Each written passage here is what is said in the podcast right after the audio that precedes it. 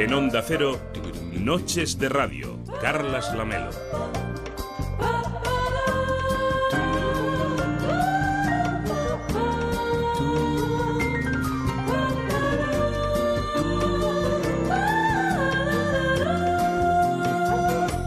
¿Qué tal? Muy buenas noches. Son las 2 de la madrugada y 7 minutos. Hoy venía caminando por la Rambla y pensaba en la radio, este medio mágico que nos ayuda a llegar a todos vosotros a través del aire, nada más y nada menos.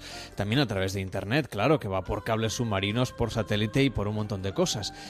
El nuestro, el medio radiofónico, está en plena transformación y es tremendamente flexible. Eso nos permite, por ejemplo, reaccionar muy rápido ante lo que pasa para contar muchas veces malas noticias, pero también para dar algunas buenas. Para estar en Barcelona, ahora mismo haciendo un programa que se escucha en todo el país, gracias a la radio, como si estuviéramos en la habitación contigua desde la que nos escuchas. Y de repente, estaremos hoy en Río de Janeiro pendientes de lo que ocurre en directo en los Juegos Olímpicos. Antes nos pasearemos por A Coruña, nada más y nada menos. Cruzaremos la península para saludar a Alberto Abuín de nuevo Saludaremos a Elia Quiñones. ¿Qué tal, Elia? ¿Cómo estás? Muy buenas noches. Muy buenas noches. Que hoy nos va a hablar de cine, de cine para entender el amor. Hoy vamos a llorar un poco. Es una película dura. Sí. Has escogido unas películas muy duras para este verano, sí, Elia. no, no lo he hecho aposta, eh, lo siento. Bueno, vamos a ver Alabama Monroe, que para dar el titular, enseguida después de, de esa competición por el bronce de Joel González, que nos vamos a ir a Río de Janeiro enseguida, ¿Qué vamos a comprender del amor si vemos esta película? Si vemos la película de Alabama Monroe. Bueno, ¿qué pasa con una, con una relación que empieza muy bien, pero que tiene un conflicto muy fuerte? Algo Y- pasa, y les algo cambia pasa la vida. y les cambia la Lo vida. vamos a contar enseguida. Cómo afrontar un gran cambio. Y como decíamos que la radio es flexible y como decíamos que nos íbamos a ir de un lado a otro, nos vamos a ir nada más y nada menos que hasta A Coruña. ¿Qué tal Alberto Abuín? Boas noites. Buenas Carles. Muy bien. ¿Cómo llevas la madrugada? Bien, bien. Oye, hoy nos has escogido una película muy olímpica. La película de esta noche es Rocky. Yo no he tenido donde caerme muerto. Diez años esperando que alguien te ayude y como si nada. Ahora viene un tipo y me ofrece un combate. ¿Qué? ¿Quieres el combate? Sí, quiero el gran combate. Yo no quería ese combate. No lo quería. Ya lo sabes. Y ahora quieres estar en ¿Y primera. por qué nos vas a hablar hoy de Rocky, Alberto? Dime. Digo que ¿por qué nos vas a hablar hoy de Rocky? Bueno, eh, decíamos un poco con las películas ganadoras con el Oscar a Mejor Película y también con las películas sobrevalora- sobrevaloradas. Esta para mí es está muy sobrevalorada. Rocky está formas- sobrevalorada, titular de esta noche entonces. De todas formas hay que contextualizar el tema. Era 1977, Estados Unidos acababa de recibir una buena colleja en Vietnam y necesitaban que en cualquier eh, contexto social pues eh, la nación se animase. Y aquel año estaban nominados todos los hombres del presidente, que es la investigación del caso Watergate que hundió la administración Nixon. Esta tierra es mía, que era un- una película súper melancólica y triste de los años de la depresión. Network, que criticaba fantástica, duramente el sistema televisivo. Y Para mí es Driver- fantástica y muy actual, ¿eh? Aunque Sí, sea sí, desde sí. los 70. Sí, sí, sí, sí. Y Taxi Driver, pues que era la historia de un ex veterano de Vietnam que se vuelve prácticamente tarumba, ¿no? Diciéndolo muy básicamente. Pues había que premiar la historia eh, de un populismo ramplón como Rocky, en la que un ignorante llega a algo en la vida que es pues darse de leches con un tío encima de un ring.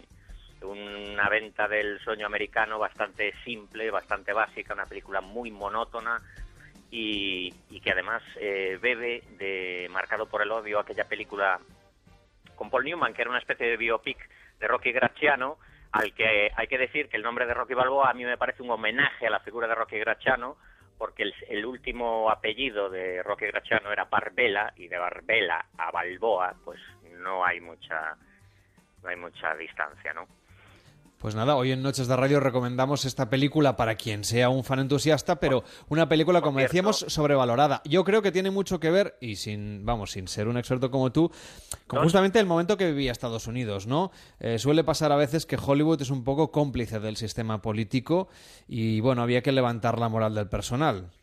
Sí, sí, sí, sí, pero bueno, eso es algo, algo, algo muy lógico, ¿no? Es una película aún este tipo de películas hoy siguen teniendo cierto respaldo público y, como no, si llegan en el momento adecuado, pues unos premios siempre, siempre van a, venir bien. Dos últimas cosas. Una, eh, donde me parece que el personaje, la saga para mí va peor, a excepción del último título eh, que se titula Creed, que ya no tiene nada que ver con Stallone, pero es cosa de Ryan Coogler, que creo que entiende bastante bien el personaje y le queda muy bien a Stallone. Y otra cosa que no tiene nada que ver con lo que estamos hablando. La película de la que estabais hablando ahora hace un rato, Alabama Monroe, una preciosidad.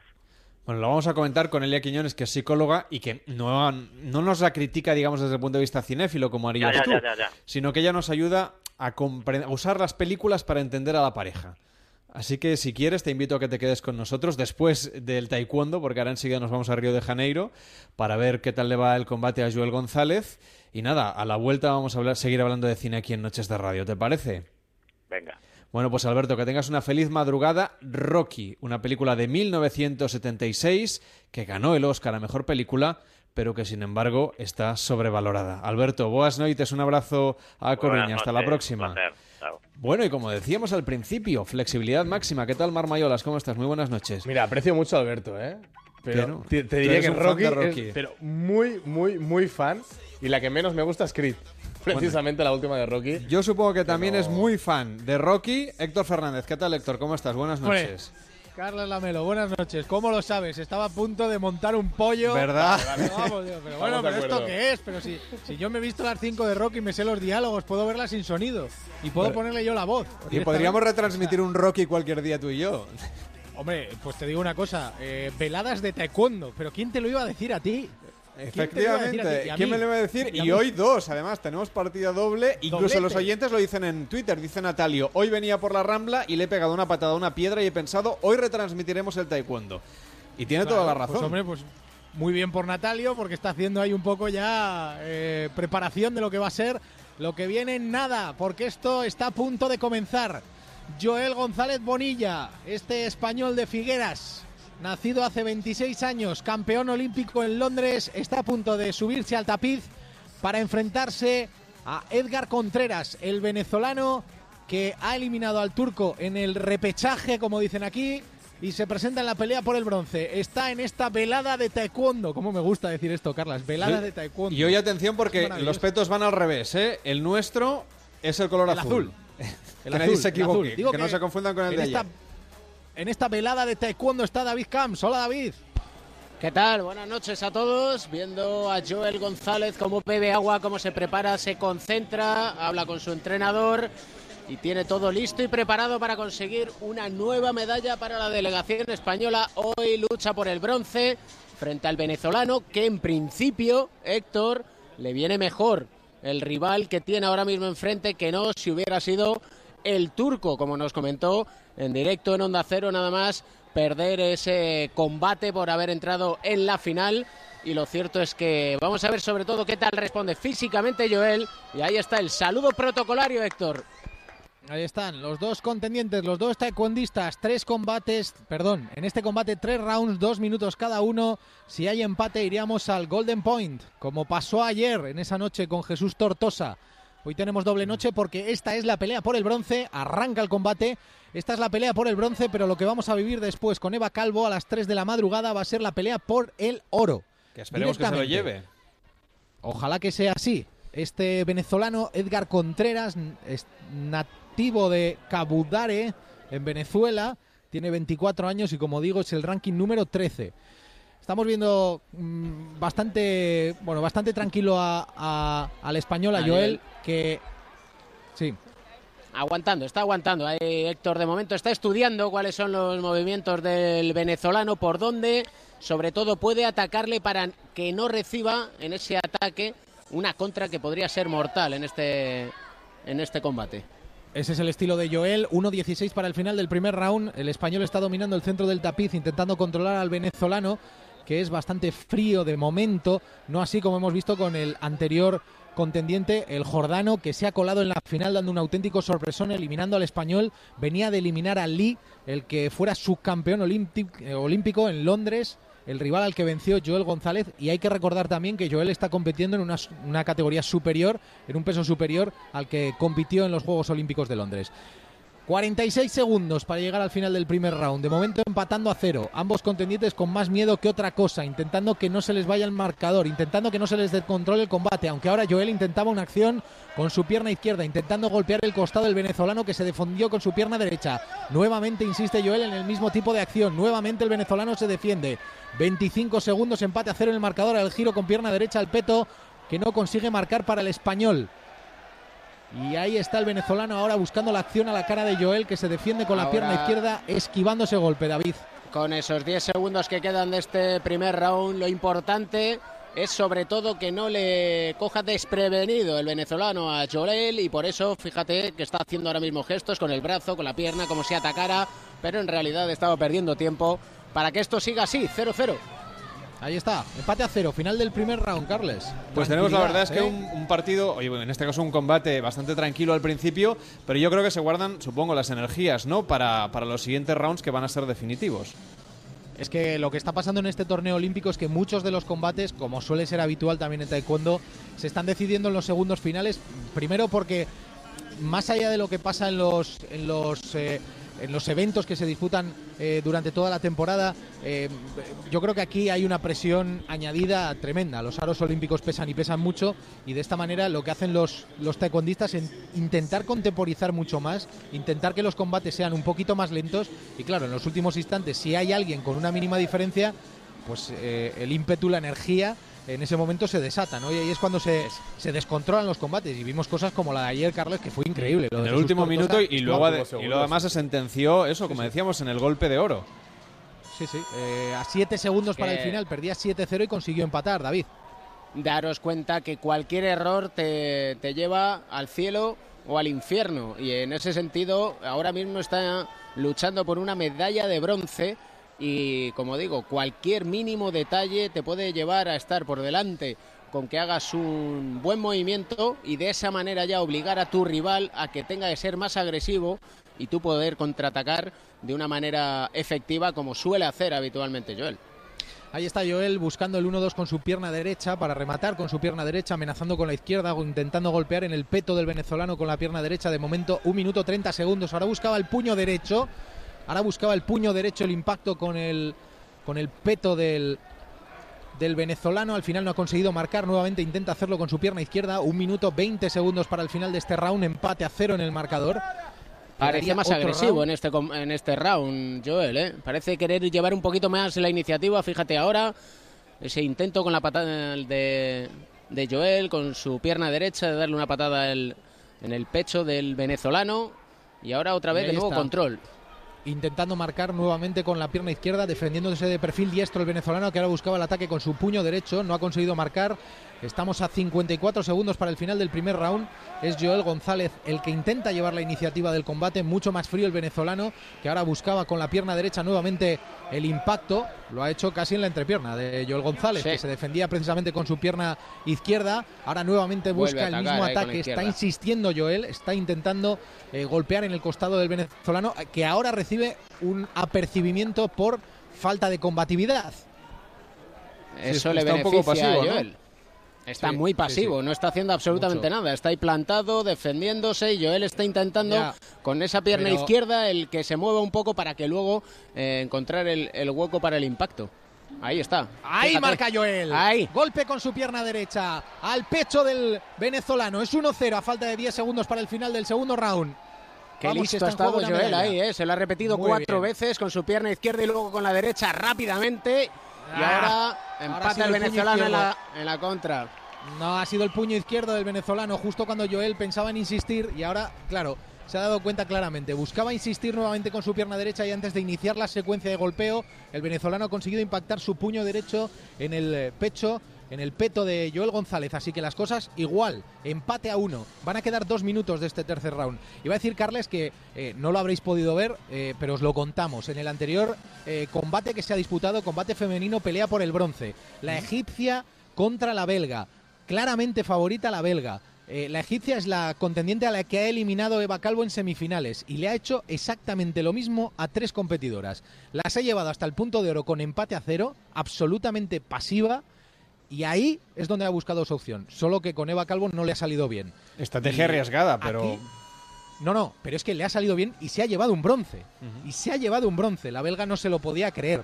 Porque la ha llevado al 0-0, la ha llevado al punto de oro y ahí se ha notado ese punto de oro que ha sido decisivo para que la egipcia se hiciera con la medalla de, la medalla de bronce. Bueno, dos minutos para el final. Este sí que es el asalto definitivo y si no iríamos al punto de oro si las cosas siguen como están hasta ahora. Empate a uno. 1.50. El bronce nuevamente en el centro del En el centro y vuelve otra vez a insistir ¿eh? en, esa, en esa maniobra con su pierna izquierda. Le insiste, le marca, le busca el costado derecho al venezolano que está precisamente apoyado en ese perfil, muy pasivo, muy lento. Ahora le golpea la cara y el golpe suma tres. Claramente, Joel con su pierna izquierda. Joel con su pierna izquierda, la cara del venezolano 4-1. A remolque. Va a tener que ir a por todas en cuanto entren en el último minuto y ahí sí que puede aprovechar Joel para sentenciar esto. ¿eh? Le está insistiendo una y otra vez en la misma secuencia, buscándole con la pierna izquierda, buscándole y ahí le ha cazado justo cuando ha bajado la guardia, le ha buscado en su rostro y le ha golpeado y estamos a 1-0-7 para que termine este combate y ahora mismo Joel González sería bronce. 4-1 está ganando el español, que le deja dominar en el centro de la zona octogonal, marcada en verde, en este tapiz, las dimensiones de este octógono de combate de los taekwondistas. A falta de 50 segundos es el venezolano el que lo controla. Ahora es Joel el que toma un poquito de distancia. Y pide el árbitro que, haya combate, que no, que no estén mirando al tendido. Es que, aunque sea sorprendente, el venezolano se lo está tomando con toda la calma. Sí, sí. Con toda la calma. Claro, Joel ahora mismo no tiene ninguna prisa. Está amagando, hace como que va y que viene, pero con eso le es suficiente para que a él sí que no le hagan una advertencia. Ahora sí 28 segundos. 28 segundos. Joel González ahora mismo es medalla de bronce. 4-1 está ganando el español que deja dominar el centro del tapiz al venezolano. Ahora marca el venezolano con su pierna izquierda al peto del español. Cuidado que hay peligro. 15, segundos. 15 segundos. Cuidado nuevamente el impacto frontal. Joel. Joel. tiene una advertencia, pero se está defendiendo muy bien. 8 segundos. Joel gana 4-2. Ahora mismo es medalla de bronce.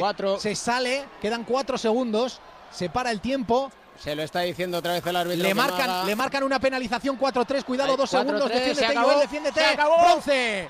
Bronce. Joel González es medalla de bronce en los Juegos Olímpicos. Joel lo ha conseguido. Joel lo ha conseguido en una acción en la que se fue al suelo directamente de culo. Pero Joel lo ha conseguido. Joel es medalla de bronce. Lo celebra ahora el puño el alto. Mirando a los aficionados españoles que se encuentran en la grada de este Carioca 3. Joel González Bonilla, natural de Figueras, 26 años, campeón olímpico en Londres. Es medalla de bronce en los Juegos Olímpicos de Río de Janeiro. La verdad es que grandes noticias las que estamos contando en directo aquí en Noches de Radio gracias al equipo de enviados especiales de Onda Cero. Esta nueva medalla que se lleva el equipo nacional, el equipo español. Muy contentos estamos por Joel González, como decías, de Figueras, un deportista español que tiene tan solo 26 años y que suma una nueva medalla después de ser campeón olímpico, como decías también en Londres 2012. Nos hablamos en un ratito, ¿no? Porque tenemos más taekwondo, en este caso femenino con Eva Calvo en un rato. Aquí estamos en un ratito y luego, si os parece, escuchamos a Joel González que está ahora mismo celebrando y en nada va a estar en la posición de, de David Camps, que se encuentra muy cerquita de él. Y, como queráis, si queréis aguantamos un poquitín a ver si bueno, pues se puede acercar hasta esa zona. Ya, que te tengo aquí un poco liberado de, la retransmisión en directo, cuéntame un poco que, cómo estáis viviendo los juegos, cómo estáis trabajando, supongo que frenéticamente. Sí, bueno, te voy a decir una cosa. Creo, sinceramente, eh, Carla, es que, que estamos ante una mala edición de los Juegos Olímpicos. ¿eh? Mala, pero claramente mala. Eh, no deportivamente. No deportivamente, correcto. Pero sí en cuanto a organización, ¿no organizativamente. Ya, sí, sí. sí. Lo sí digamos que le falta. ¿Cómo decirlo? Le falta envoltorio, le falta probablemente magia, le falta grandiosidad en el fondo le falta dinero, que es lo que le da todo eso. Le falta, a esto le falta pasta. A esto le falta pasta. Claramente le falta pasta. Pero es verdad que lo que decíamos el otro día, increíble que eh, fuera la carrera de, de Bolt y hubiese huecos en el estadio. Pero es que lo que ha pasado después, Carlas, en el Estadio Olímpico es absolutamente impresentable. Eh, no sé, yo entiendo que la gente a veces eh, frivolizamos con el tema de las favelas y todo esto. Bueno, es que esa gente que vive en las colinas de, Río de Janeiro no tiene acceso a esto. no pueden venir, ¿no? O sea, es un juego como son unos juegos como aislados de la realidad de Río de Janeiro, entiendo, entonces. Bueno, es que a, mí a mí si me dicen que estoy en estos juegos ahora mismo, este eh, Carioca 3 eh, se llama Varsovia 3 y que estoy en Polonia, pues me lo creo tranquilamente. Te lo perfectamente. No, es verdad. Porque digamos que utilizando ya que hablabais de Rocky, pues en lugar de ser esto una película de Hollywood es una serie B, camino de la serie Z.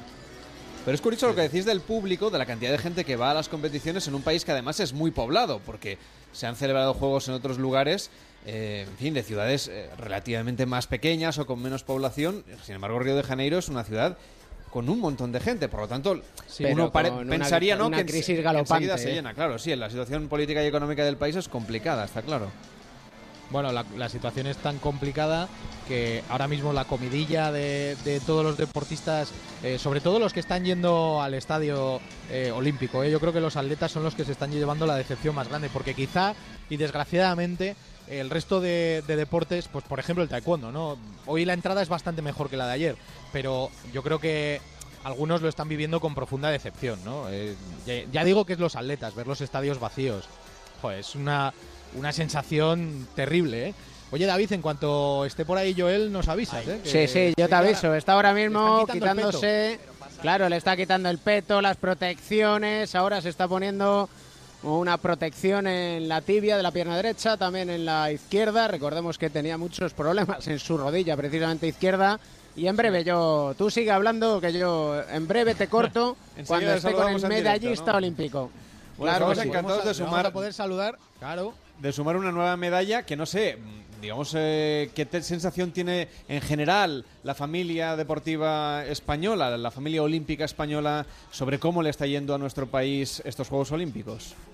Hombre, pues que yo creo, yo creo que se esperaban muchas más. Hoy ha habido alguna decepción, sobre todo en la vela, ¿eh? en las regatas hoy. Eh, bueno, yo creo que, las chicas del 49er había una opción clarísima, no solo de medalla, eh, sino de, de, un claro oro, ¿eh?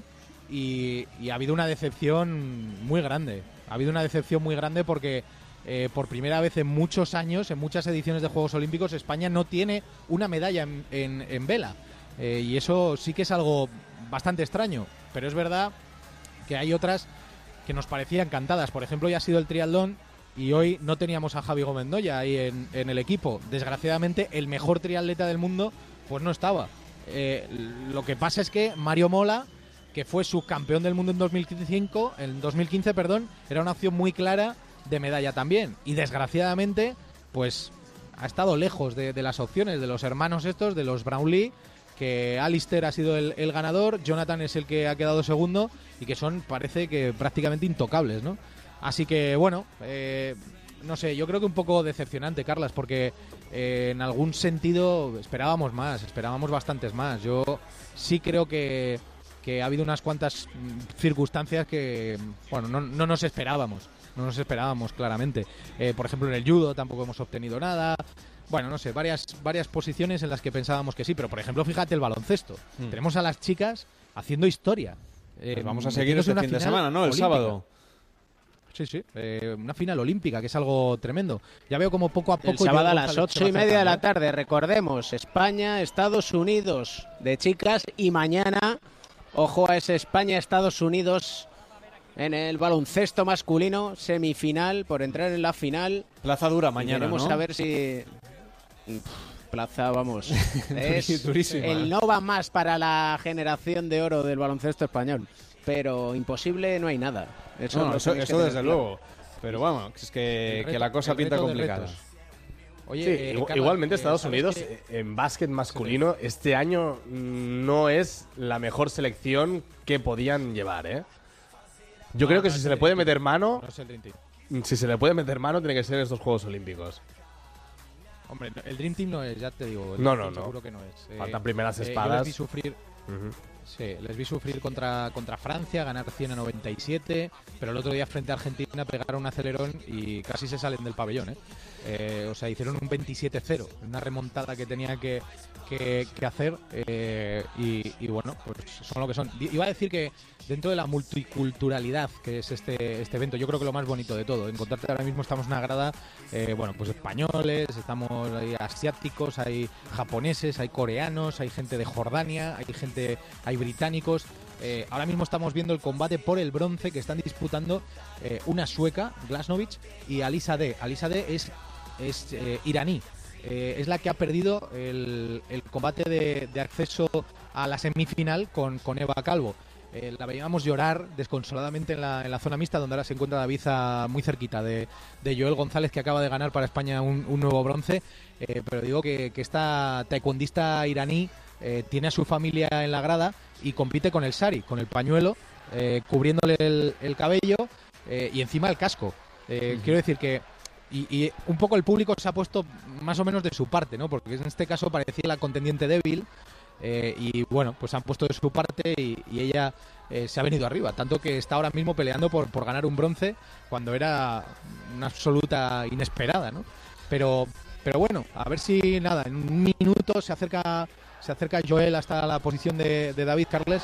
¿Qué es lo que más está llamando la atención desde allí? Yo tengo curiosidad porque vivimos aquí dentro de los juegos no sé si, si hay algo que os esté llamando la atención especialmente. Bueno, aquí llaman la atención muchas historias eh, un poco extradeportivas, ¿no? Sobre todo de situaciones un poco curiosas. El caso de, esa simulación de, un robo por parte de, en fin, de algunos, de algunos atletas. Tenemos el tema de la saltadora desincronizada. Estamos teniendo unos juegos con una serie de historias así paraolímpicas, eh, en el sentido, digamos, de, paralelas a, los Juegos Olímpicos, que, en fin, eh, nos están dando para hacer muchas tertulias, que sabes que en verano no tenemos demasiado tema. Sí, y lo que no se sabe.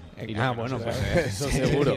Eh, lo, voy a, lo, voy a decir, es conocido el, el, ambiente. A ver, en el momento en el que un grupo de gente entre 18 y 30 años acaban de competir después de estar cuatro años metidos en una auténtica lavadora ¿Qué podemos pretender? ¿Que no que no se vayan de fiesta o que no es lógico, ¿no? Tienen que, tienen que, celebrarlo, además. Es que tienen todo lo que, Lo que pasa lo que pasa es que lo de la saltadora mexicana, por lo que sea, estuvo un poco feo porque fue la noche de antes. Claro, es que este es el problema. Puedes y puso, a la compañera a dormir en el sofá, ¿no? Sí, sí. Puedes esperarte al menos. oye, oye, deja un calcetín en la puerta. y entonces, entonces dejó el calcetín en la puerta y le dijo out. Yo lo que sí que me da la sensación desde aquí, y además que Madrid eh, competía para, ser sede olímpica este 2016, es que evidentemente el tema de pasillos no se ha trabajado nada bien, porque el tema de la piscina ha sido lamentable. El tema del agua verde eh, es, da una sensación muy rancia de estos Juegos Olímpicos. y... permitidme porque aquí está. Medallista, bueno, mejor dicho, bimedallista olímpico. ¿Qué tal, Joel? Muchas felicidades. Muchas gracias, la verdad que sí. Ha sido, ha sido al final una buena jornada. No me he encontrado bien ante estos combates, pero al final me he encontrado muy a gusto y eso es importante. Te hemos visto dominar el combate en todo momento. Tenías muy claro lo que tenías que hacer. Tenía claro que, bueno, que tengo que volver a ser yo, tengo que volver a competir como era yo y, bueno, me he olvidado un poco la rodilla, he tirado al 100% y, y bueno, al final ha salido muy bien, la verdad. Te hemos visto siendo tú, eh, el cambio ha venido bien, ¿no? Sí, sí, sí, el cambio ha venido bien, el Jordano está intratable hoy y bueno, dentro de eso pues hemos hecho lo que hemos podido, entonces muy bonito y, bueno, hay que, hay que celebrarlo también. Lo dices con la boca pequeña, un bronce, pero que es una medalla. Si viene la PAE, ¿eh? te llevas un oro, pues claro, quieras o no, siempre es peor, ¿no? No, pero muy contento, cuatro años arriba es, es muy difícil. Muchas felicidades. Perfecto, gracias. Qué grande Joel González, qué grande. ¿Sabes dónde está? ¿Sabéis dónde está el truco de los deportistas, Carles Marc? Cuéntanos. que de repente llegue, pues que de repente llegue este tío que es campeón olímpico y que él aspira a ganar siempre y diga, hombre, cuando ganas un oro un bronce es peor. bueno, pues ahí reside su ambición. Ahí reside su ambición. Este tío quiere lo que decía Miriam Belmonte de la medalla de chocolate, ¿no? Que sí, que es verdad que un diploma olímpico está muy bien, que haber llegado hasta ahí es fantástico, pero claro, lo que quieren es llevárselo y es lógico, ¿no? Pero es que es que esta medalla a Joel eh, le modifica positivamente, quiero decir, él sabe lo que es ganar un oro olímpico mm. y tener mm. una beca por ser eh, medallista olímpico. Quizá, obviamente, a Rafa Nadal o a Pau Gasol no le va a cambiar la vida el dinero que pueda percibir por conseguir una medalla, pero a este chico sí. A le, este chico le- sí, le y a los permitirá seguir luchando no hasta, hasta Tokio, digamos, hasta los siguientes Claro. juegos. Exacto, exacto. Ese ciclo lo tiene cubierto y además sigue siendo un tipo que está ahí peleando por las medallas, lo cual es una gran noticia. Antes de, de despedir, para luego volver a las 3 de la madrugada con el combate por el oro de Eva Calvo. Carles, solo rematar lo que has comentado de, de los que simulan atracos. Eh, rápidamente, Ryan Lochte es este nadador, eh, bueno, es archi conocido, es uno de los nadadores más populares del mundo. Eh, Ryan Lochte y unos compañeros eh, liaron una muy gorda dentro de una gasolinera y solo se, se les ocurrió a ellos pues eh, decir que, que les habían asaltado, bueno, algo que era absolutamente falso. Lochte ha vuelto ya a Estados Unidos eh, eh, y, él- y ha habido dos compañeros que no han podido volver en el avión que estaba previsto, aunque lo van a hacer en las próximas horas. Solo os voy a decir una cosa. ¿Sabéis con quién es el único deportista con el que me he hecho una foto? A ver, cuéntanos. Con Ryan Lochte. Con, con Ryan Lochte. No me digas.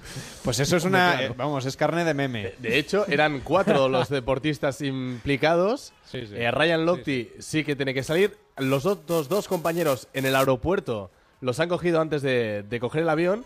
Y hay un cuarto que está desaparecido. Que este no saben dónde está.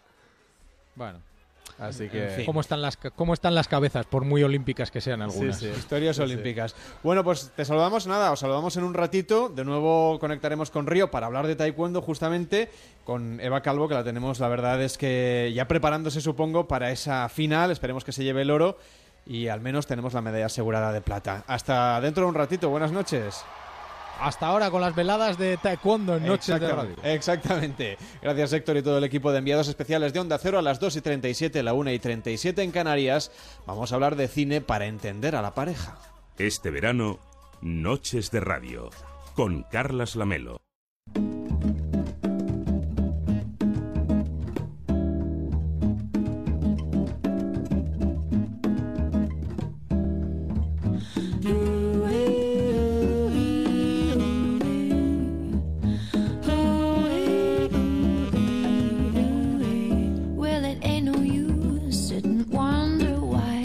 Nos dice Patricio a través de Twitter desde la batalla de Trafalgar que no ganábamos medalla en vela, nos eh, cuenta desde aquí y dice Jorge González, creo que se os olvidó comentar qué película tocaba esta semana. Lolo, lo dijimos la semana pasada, lo dije yo ayer, creo recordar en algún momento entre los Juegos Olímpicos y el programa y lo he dicho al principio del programa con Elia Quiñones, a quien he podido saludar y ha seguido, yo creo que por primera vez en su vida, un campeonato de taekwondo olímpico. Pues sí. ¿Qué habías visto tú, Elia, de los Juegos Olímpicos? Pues yo he visto esgrima, Ah, porque el esgrima me encanta, porque para mí es eh, una metáfora de la dialéctica socrática. O sea, No me digas. Pues sí, no me digas. sí, sí, sí. Me gusta mucho el esgrima. También he visto Oye, ¿qué- lucha ¿qué, grecorromana. relación hay, perdóname, qué relación hay entre Sócrates y el esgrima? Pues la filosofía mm, para mí es, es esa dialéctica, esa lucha, ese touché. y el simploqué, que es la, el estar entrelazados en la lucha. Te veo muy puesta en esgrima. Sí, sí. No, no me digas que tú has practicado esgrima me, alguna vez. me hubiera encantado. De ahí con me el habría florín encantado, encantado. Pero era para pijos. Era para pijos. Ah, bueno, pero y eso... no me pudieron apuntar. Vaya, ¿qué hici- ¿tú hiciste algún deporte así de chiquitilla? Bueno, natación. Ay, bueno, natación. La natación es lo mío. Bueno, eso contra, Viva Michael Phelps. Contra ¿eh? Mar Mayolas no ganas, ¿eh? Que al Locti ya que- lo, ya lo conozco, lo tengo visto. que había sido, en fin, miembro de la, de la selección española de waterpolo. Bueno, hoy en Noches de Radio vamos a hablar de cómo comentar, por ejemplo, una película con la pareja, una película dramón, dramón, dramón. Ya decíamos al principio del programa de hoy que la radio es muy flexible, que nos Sí. permite hablar de todo tipo de cosas, que lo mismo comentamos un campeonato de taekwondo en directo, o un combate de taekwondo, como nos vamos a poner un drama Bueno. serio. Un drama de evolución de personajes. Un drama que pone las- mm, la piel de gallina. Estamos hablando de Alabama Monroe. Es una película, en este caso, belga, del director Félix van Groningen, eh, Groningen, que lo diga bien. Y que, y que, bueno, la película en realidad se llama The Broken Circle Breakdown. Pero aquí la, La hemos fin, traducido, la hemos sí. traducido como Alabama Monroe, que tiene algo que ver con todo lo que es el entorno musical y social de esta película belga, como decíamos, que nos narra la historia de una pareja, como todas las películas que Elia Quiñones nos ha traído durante este verano, que nos ayudan a entender cómo situaciones vitales muy profundas, muy difíciles de sobrellevar, en este caso, y perdón por el spoiler, la pérdida de una hija, Ujú. cómo sobreponerse, si es que es posible, en el seno de una pareja. Una niña enferma de cáncer, así empieza la historia. Una pareja, la verdad es que muy feliz, muy activa sexualmente, muy activa socialmente también, al parecer muy enamorada. Tienen una hija, luego hablaremos también de ese embarazo, pero resulta que la niña a los pocos años de edad se pone terriblemente enferma. Lloremos en casa, pero aquí seamos positivos, ¿vale? Vale. Vamos. Mírala. Está bien, Sí, sí. ¿verdad? Mañana lo vamos a matar. ¿Eh? ¿Qué haremos, eh? Matar al cáncer. Sí. La verdad es que la niña tiene pocas intervenciones a lo largo de la película, pero hay alguna escena que pone la piel de gallina. Desde luego. Como la del Porque son pájaro, situaciones reales, la del pájaro, eh, una parte final cuando el padre le está explicando lo, lo de las estrellas. En esta misma escena al principio, que es quizá de las más tiernas y en la que la niña tiene todavía mejor aspecto, Claro. porque no la han sometido a la quimioterapia todavía. Eh, pero claro, es que, es que realmente son historias tremebundas, ¿no? Que están sucediendo en la vida real. Lo que tiene esta película es que es una ficción cinematográfica, lógicamente, pero, Pero que es muy Que verosímil. nos habla de algo muy real, como es el cáncer infantil. Claro. Entre otras cosas. De muchas cosas, porque habla incluso del dilema sobre las células madre, que no creo que nos dé tiempo de comentarlo, pero que aparece así tangencialmente a lo largo de la película y que tiene, también tiene alguna escena muy cargada de, de emoción. Pero ¿por qué debemos ver a Ujú. Alabama Monroe para entender mejor las relaciones de pareja? Mira, yo, esta película a mí me sorprendió muchísimo, porque yo vi el tráiler y pensé que era sencillamente, hablando claro, un postureo eh, posmoderno, porque está ambientada, eh, bueno, ella es, tiene la estética pin-up, eh, se maneja la estética pin-up, se maneja la estética country. Es ¿no? tatuadora. Es tatuado. Ella es tatuadora y él es eh, cantante y, y toca el banjo en un grupo de bluegrass. El, bluegrass es un, un estilo de música country muy, muy característico y justamente el fundador o el, el creador de este estilo se apellidaba Monroe. Así que es muy probable que hayan cogido el, el nombre de este, de este autor, de este artista, ¿no? Entonces, eh, la película narra la historia de esta pareja a lo largo de siete años de relación. Esto a mí me gusta mucho porque mm, aquí ya esto implica una elaboración en la historia, el coger una pareja que va evolucionando y a la que le van pasando cosas y que va cambiando, se va transformando a lo largo del tiempo, mm, hace falta ¿eh? Mm, elaborar bien una historia. La verdad es que es complicado eh, entender los personajes. La película avanza en dos direcciones, ¿no? Sí. Empezamos eh, Temporalmente, eh, cuando ya la niña ha fallecido, luego vamos atrás, adelante. Es decir, es un, un, un tira y afloja de flashback y flash forward. Exacto, exacto. No tiene un- una secuencia temporal lineal, sino que va yendo a- hacia el pres- presente, futuro, pasado, va cambiando. Pero aún así no es desagradable y se va siguiendo bastante bien la historia. Hay algún elemento importante que también es interesante de comentar, porque es una pareja, como decíamos, que, en fin, vive la vida mm, un poco carpe diem y de repente ella se queda embarazada y eso abre un dilema, ¿no? Claro. Un dilema en una pareja que eso le puede pasar a muchísima gente que nos está escuchando, que es el embarazo, digamos, la paternidad, la crianza es un proyecto vital, Claro. Elia. ¿Qué pasa si uno de los dos no lo tiene tan claro? ¿Qué pasa? Eh, ¿Estás bien, nena? Estoy embarazada. De tres meses. ¿Qué? ¿Y si yo no quiero tener un hijo? Pero, ¿cómo? ¿Cómo? Nu- nunca he sido regular, nunca. ¿Qué piensas? ¿Que lo sabía? ¿Que lo he hecho a propósito? Tal vez no quiera tomar decisiones sobre la vida de otro. No lo sabía.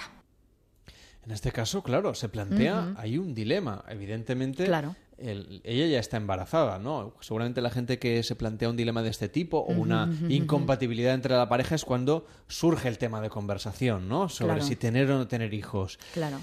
Antes de Si todo no, hay, esto, si no hay acuerdo sobre este tema, supongo que la pareja lo tiene bastante complicado. lo tiene crudo y sobre todo porque mm, para la persona que sí está segura de que lo quiere, que en este caso es ella, eh, él es el que tiene dudas, el que no se planteaba ser padre, eh, pues todo lo que sucede en torno a la noticia se queda grabado para siempre. Y veremos como más adelante en la historia ella se lo echa en cara, que no estaba seguro, tú no querías ser padre, ¿no? Exacto. De hecho, lo que les pasa es que eh, efectivamente una historia, una rencilla, digamos, en una pareja, luego puede volver a salir al cabo del tiempo. Cuando la niña fallece, Mm, la exacto. situación es muy complicada en esta pareja y entonces surgen de- diversas disputas. En lugar de unirse ¿no? para afrontar la dificultad, surgen ahí muchas peleas y vuelven Claro. a resurgir esas peleas anteriores. Por ejemplo, esa disputa sobre la paternidad y la maternidad. Tienes que hacer algo, cariño. No podemos seguir así. Las cosas tienen que cambiar. Te gustaría que las cosas fueran como antes, ¿no? Sí, claro. Como antes de tener a Maybell. Nunca quisiste esa hija. Elise, eso no, eso no es justo, nena. ¿Ah, no? Debí haberte hecho caso. Tú no querías hijos. No. Y que, que te quedaras embarazada me sorprendió, cielo. Nunca, nunca había pensado en tener hijos, pero cuando nació Maybell fui el hombre más feliz del mundo. Eras tan feliz que empezaste a beber. Solo buscas pelearte conmigo. Estabas borracho mientras nacía. Y cuando nació tuviste que ir a celebrarlo con tus amigos a un bar. Y no te vi en diez días, ¿verdad? Estás exagerando un poco. Volviste a casa cuando te dio ictericia por beber. No fue por la bebida, eso fue claro por... que fue por la bebida. Ya. Y por eso Didier. Tuve que dejar de darle el pecho a mi hija. No, Solo pude darle leche materna dos semanas. Porque te presentaste con ictericia y está llena de anticuerpos que son importantes para una criatura tan pequeña. Sí, vale. ¿Y tú qué? Los tres primeros meses del embarazo, ¿eh? ¿Qué? ¿Mm? Dilo, anda, dilo. Porque es cierto, es cierto. Durante los tres primeros meses de embarazo fumé y bebí. Pero no sabía que estaba embarazada. No lo sabía. No ha sido No, culpa lo tuya, sabía. No ha sido culpa tuya. Es en los primeros tres meses cuando un bebé se forma. Después de un mes y medio el cerebro está completamente formado. Elise, ya Pero basta. yo no basta, lo sabía. para, basta. La gente se muere por las cosas más tontas. Tal vez ella no soportara la suciedad de la casa. Tal vez comiera algo malo en alguna parte. Bueno, O la verdad es que en lugar, como decíamos, ¿no? de, afrontar juntos la desgracia, en este caso la pérdida Exacto. de su hija, como parece que hacen durante la enfermedad. ¿no? mientras la niña sigue viva, mientras seguramente hay una esperanza, Claro. están juntos y sobrellevan, se soportan el uno al otro, se, se acompañan, se, en fin, se, se animan. Pero ¿sabes lo que, pasa, lo que pasa aquí? Ellos están buscando desesperadamente, o sea, lo que no soportan es la falta de sentido. Claro, porque es- Por eso se culpan. O sea, ellos se están culpando mutuamente porque lo que en realidad buscan es un sentido, un porqué. ¿Por qué le ha pasado esto a mi hija? ¿No? O sea, em, las personas no hay cosa que más nos cueste de tolerar que la falta de sentido. Preferimos que sea un sentido, eh, aunque sea muy negativo, pero que sea por algo. O sea, mi hija, ¿por qué ha enfermado? ¿No? Tiene que ser por algo. No puede ser que, que sea porque sí, ¿no? muchas veces por eso la gente acaba hablando del destino, ¿no? Eh, exacto. O de... Recurrimos bueno, al pensamiento mágico. Claro, frases como estas de, bueno, si no te ha tocado la lotería es que no era para ti. Claro. Si, si, te, si alguien se muere en un accidente es que era su día, ¿no? Exacto. Y una de las cosas que a mí me sorprendieron mucho y gratamente de esta película es que aparte de presentar este drama, este, este evento vital tan duro que es la muerte de un hijo, mm, también hay un problema estructural en la pareja y es que él es ateo, ateo y escéptico. Y militante, digamos. Sí, de- sí, y bastante ateísmo. activo. Y ella tiene un pensamiento mucho más mágico. De hecho, lleva Que- tatuado un. Está llena de sí, ¿no? claro, pero no solo un crucifijo, o sea, eh, su ideología la podríamos categorizar de sincrética, es decir, que coge un poquito de aquí, un poquito de allí, eh, lleva muchos símbolos en el cuerpo, lleva un crucifijo, pero también ah, se acaba poniendo, eh, se acaba cambiando el nombre como los indios, no se sabe de dónde, ¿no? Luego tiene un pensamiento que dice, hay un momento eh, uno, de los momentos finales que dice una frase, ella dice, siempre lo he sabido que no podía ser verdad, porque la vida no es así de generosa, ¿no? No debes querer a nadie, no debes atarte a nadie, porque la vida te lo reprocha y te lo quita todo. Eso es una idea en un principio budista. O sea, dentro del budismo está esta idea, ¿no? De que del el no atarse, la evitación del sufrimiento, eh, se evita el sufrimiento no apegándose, no atándose a nadie, ¿no? Entonces, Es claro, una visión muy individualista también de, de la vida, ¿no? bueno, se, eh, se considera el deseo la primera causa de sufrimiento y por lo tanto la forma de evitarlo es evitar el deseo, es evitar el apego, es evitar el vínculo.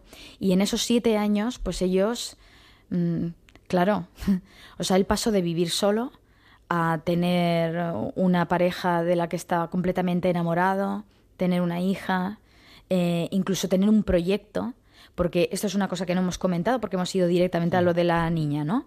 Pero antes de que ella se quedara embarazada, ¿cómo fue el, el proceso de enamoramiento? Que además es precioso porque mm, se ve cómo se descubren sendos mundos, ¿no? O sea, cada uno se enamora del mundo del otro, ¿no? No solo de la persona, sino de todo lo que le rodea. Lo que pasa es que en esta historia en concreto, ella se adapta a la vida de él completamente. O sea, no aparece en la historia que él conozca a los amigos de ella, que él conozca a la familia de ella. Es al revés. Ella se va a vivir a la casa de él, ella se incorpora a cantar en el grupo de música de él. em, se ve cómo va a la casa de la madre de él, ¿no? Pero no, no se ve el mundo de ella, nada más que en la tienda de tatuajes.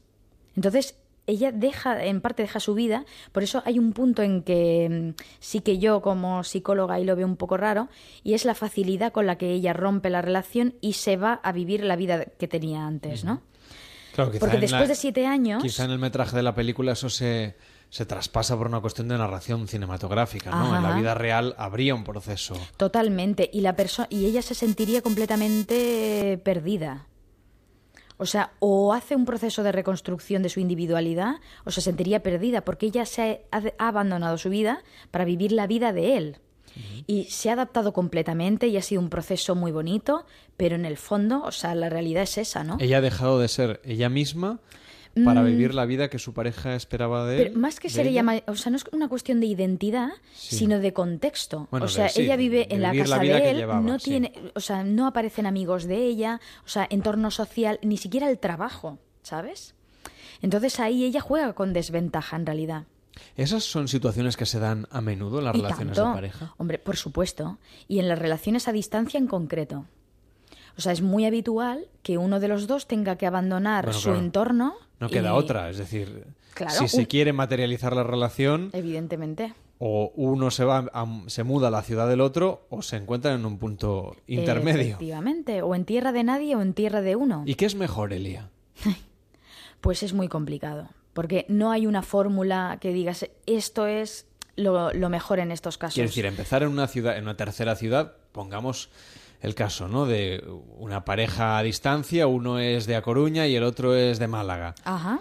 Y, y se van a Madrid. Se van a. Madrid, sería una tercera ciudad, por ejemplo, donde empezar de cero juntos. Claro. ¿Eso es mejor que, que ambos se instalen en A Coruña o que ambos se instalen en Málaga? Yo creo que no es ni mejor ni peor, sino que son eh, hay conflictos distintos y uno se tiene que, que enfrentar a esos conflictos, ¿no? Son problemas distintos. O sea, si se van los dos al mismo al territorio neutro, los dos tendrán que adaptarse a ese territorio. No significa que los dos lo hagan de la misma manera, tampoco. El trasfondo de la película de Alabama Bonrow es especialmente cómo superar en el entorno de una pareja una situación muy dura. La pérdida, digamos, el deterioro de la salud de una hija, porque es un cáncer que lleva un proceso muy doloroso. eh, de despedida que se va extendiendo, porque y se alternan ratos de esperanza, donde parece, ¿no? Como pasa con el cáncer a menudo, que va a haber una solución, que un nuevo tratamiento, que una intervención quirúrgica, Y luego decepción total. pero el tratamiento no funciona.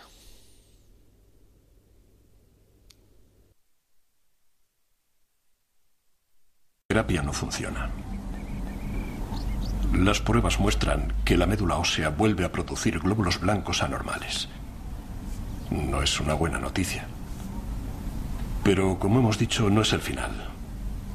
Simplemente pasaremos a la siguiente fase del tratamiento, que es el trasplante de células madre. ¿Qué significa eso exactamente? Primero destruiremos su propia médula ósea con más quimioterapia y radiación. Y a Entonces, una continuación pareja la que pase por bueno, una es que situación- esto justamente, este discurso es terrorífico. El discurso del médico aquí en esta película se plantea como, como absolutamente terrorífico. Todo lo que le van a hacer a la niña, ¿no? Hmm.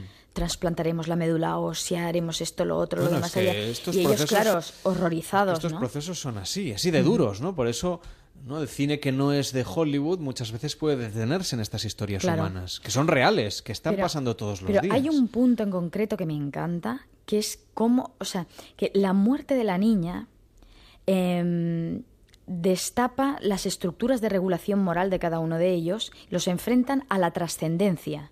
O sea, ahí es cuando se ve eh, cómo, la, em, o sea, este problema, esta diferencia ideológica, esta diferencia de entender la vida, la e- e- ateo idealismo, podemos decir, O sea, una, ella es espiritual, una persona exacto. espiritual, Ajá. y es una persona completamente atea en este caso. ¿no? Y él, él es Y completamente ateo, efectivamente. Entonces, eh, cómo ellos habían podido ir tirando con sus vidas y bastante bien y complementados, y cómo este evento destapa esta estructura de regulación moral de los dos y entran en conflicto completamente, porque se enfrentan a, a la en el momento de enfrentarse a la trascendencia, va a haber algo más allá de la muerte, sí o no, ahí chocan completamente. ¿Y cómo es que ella, que tiene esa esperanza, digamos, en, en la cuestión espiritual, es la que aparentemente parece que lleva peor la muerte de la niña? Y él, que es mucho más racionalista, si tú quieres, Sí. eh, sin embargo parece que lo ha superado como un accidente vital. Bueno, en realidad los dos lo llevan muy mal. Lo que Sí, pasa no, es que él tiene una, mm, una perspectiva, eh, se posiciona de una manera muy masculina, muy protectora, intentando pues eh, que la vida continúe mm, evidentemente no igual que antes de tener a la niña, pero, pero intenta que, poner un poco de orden en la situación y ella no lo puede soportar y le provoca. Y ahí es cuando aparece la, esta, esta discusión tan grande. O sea, mm, en realidad se plantea las creencias místicas como un consuelo, pero no tiene necesariamente que ser un consuelo, ¿eh? Para nada, para nada. Lo que- y, bueno, hay una escena muy, muy mm, significativa eh, que es donde se plantean estas diferencias de creencias, que es en la escena del pájaro. No sé si tenemos tiempo de comentarla. Sí, brevemente, 15-20 segundos. Brevemente, la niña que ya está en tratamiento de quimioterapia y ya no tiene pelo, eh, está en casa y se encuentra a un pájaro muerto. Entonces se pone a llorar desesperada porque no sabe qué le ha pasado al pájaro. Entonces aparece el padre y el padre le, ella le pregunta, ¿no? Y, y el padre le dice, o sea, ¿dónde, dónde va el pájaro, no? Y el padre, claro, ¿qué le va a decir el que es ateo, no? Y que no, que no cree en un mundo más allá del mundo, ¿no? Pues no sabe qué decirle. Entonces le dice pues que, que tienen que tirar al pájaro, que lo tienen que tirar, que se que va no a ensuciar. entierro, no hay nada. Sí. Y claro, ella se niega completamente. Y lo lleva fatal además. Y luego eso tiene otro Pero la de madre le da otra explicación. Con la madre, efectivamente. Bueno, hoy hablamos de Alabama Monroe, que nos lo preguntaba algún oyente a través de las redes sociales. ¿De qué película estamos hablando? Nos dice Andrés Garrido. Pues en este caso de Alabama Monroe, una película de 2012. Nos vamos a las noticias de las 3, las 2 en Canarias, nos ponemos al día y enseguida conectamos también con Río de Janeiro para ver si Eva Calvo se lleva esa medalla de oro. Son las 3, las 2 en Canarias.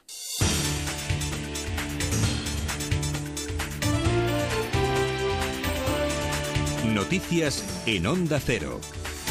Buenas noches. La actualidad pasa ahora por el Estadio Arena Carioca de Río de Janeiro, donde está nuestro equipo de enviados especiales a los Juegos para retransmitir la final femenina de Taekwondo con la participación de la española Eva Calvo. Héctor Fernández, buenas noches desde España. ¿Qué tal? Muy buenas noches desde este Arena Carioca 3, donde todavía los contendientes no han saltado al tapiz, un poquito de retraso debido a que el combate que se está disputando por el bronce en la categoría de menos de 68 kilos, recordamos que hay dos bronces en, eh, en el taekwondo, eh, ahora mismo se está disputando el combate entre el coreano y el belga y de momento la victoria es para Lee sobre Ashaf, uno de los grandes favoritos en la noche de hoy. David Kans, buenas noches. ¿Qué tal Héctor? Muy buenas noches. Era una noche marcada para este número uno del mundo que ahora está reclamando precisamente eh, un impacto con el coreano en un giro que hubiera supuesto el empate y el golden point. No lo ha conseguido, el combate está a punto de finalizar y Sí, se va a porque quedar queda apenas un segundo nada más y por lo tanto va a ir con un poquito de retraso esa lucha por el oro de Eva Calvo en menos de 57 kilos, pero ya la española está preparada. El combate acaba de finalizar, el bronce es para Lee. Los dos bronces en la categoría de menos de 68 kilos son campeón y subcampeón en los Juegos Olímpicos de Londres.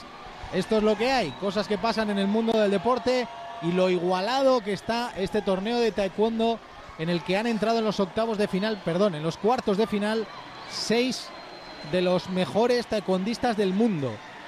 Así ha sido, pero recordamos, Joel González, y vamos a recordar ese momento que hace unos minutos ha sucedido aquí en Onda Cero, se ha llevado la medalla de bronce.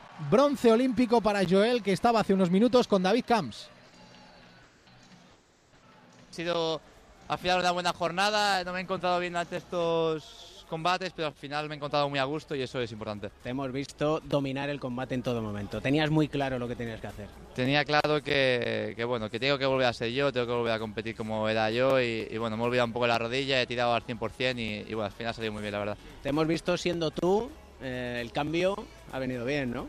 Sí, sí, sí, el cambio ha venido bien, el Jordano está intratable hoy y bueno, dentro de eso pues hemos hecho lo que hemos podido, entonces muy bonito y, y, bueno, hay que, hay que celebrarlo también. Lo dices con la boca pequeña, un bronce, pero que Hombre, es una medalla. Si en viene la primera juegos, vez, ¿eh? te llevas un oro, pues claro, quieras o no, siempre es peor, ¿no? No, pero muy contento, cuatro años arriba es, es muy difícil. Muchas felicidades. Pues ahí Perfecto, está. gracias. Ahí está, eh, la conversación que tenías, David, con un Joel González que estaba la mar de satisfecho. ¿eh? Sí, señor, y como para no estarlo, porque además después de ese oro conseguido en Londres 2012, problemas de lesiones, incluso llegar a pensar en dejar el deporte profesional, pero al final los deportistas profesionales están hechos de una pasta especial y en, concreto Joel dijo, vamos a cambiar, vamos a subir la categoría y vamos a pelear por volver a ser lo que era en el 2012 y aquí está, ha estado cerca de llegar a la final, pero al final, ojo, que una presea de bronce en unos Juegos Olímpicos no lo dice cualquiera, ¿eh? No lo dice cualquiera, claro que no lo dice cualquiera, pero bueno, vamos a, vamos a ver eh, si se cumple lo que dice él, ¿no? Que cuando uno es ambicioso siempre quiere más. ¿Y por qué no? Podía Joel seguir intentando buscar el éxito en los Juegos Olímpicos de Tokio, aunque parecen ahora mismo excesivamente lejanos y sobre todo porque Joel, eh, Carles Lamelo, que sé que estás por ahí, eh, Joel lo ha pasado mal con su rodilla izquierda, ¿eh? Mira, Sí, lo- lo- Héctor, fíjate, noche lo ha sufrido una- mucho, sí. Una cosita simplemente que le voy a preguntar precisamente a Joel por cómo ve este combate final de Eva, ¿cómo lo ve Joel? Bueno, la verdad es que lo veo bien, veo que, que se puede, que puede pasar de todo. Veo que bueno, que han dicho muchas, muchas competiciones juntas y bueno, ojalá, ojalá se la lleve, se la lleve Eva. ¿Dónde va a estar la clave? ¿En mantener como en el, combate anterior un poco la calma y la tranquilidad? No tengo ni idea, no tengo ni idea, pero la verdad es que eh, va a ser complicado y, y bueno, ojalá eso lleve ella. Ojalá que haya dos medallas hoy. Ojalá, ojalá. Como nos decías, había tenido, mm, eh, en este caso, problemas eh, en una pierna. Es un signo más de superación, ¿no? De la superación a la que tienen que someterse todos estos deportistas, que muchos, pues durante esos cuatro años de preparación de los Juegos, no tienen tampoco el cariño y la atención de- del público y a veces tampoco de los medios, ¿no? Bueno, Joel lo ha pasado mal, ¿eh? Además, Joel lo ha pasado mal porque en esa rodilla izquierda, la operación a la que se sometió, tuvo una rehabilitación, bueno, pues eh, bastante importante y eso le ha mermado, le ha mermado mucho. Entre otras cosas, ha tenido que cambiar de categoría por esto, ¿no? eh, él ya no era tan liviano, pero eh, los años pasan y evidentemente todo no pasan en balde para, para absolutamente nadie. Oye, está entrando ya en este centro, en este Carioca 3, ya está por aquí Eva Calvo, que se presenta ante la británica, la gran favorita, es la campeona olímpica en Londres, en categoría de menos de 57 kilos, es campeona de Europa, es campeona del mundo. Los enfrentamientos con Eva están siendo, Carles Lamelo, durísimos durísimos los de la británica contra la española. ¿eh? Bueno, pues vamos a Eh, verlo aquí en directo. Además, una familia de, de- de, en fin, de muy entusiastas del taekwondo, porque su hermana Marta también es taekwondista. Claro. Más jovencita, con Mm. mucha proyección, con mucha perspectiva.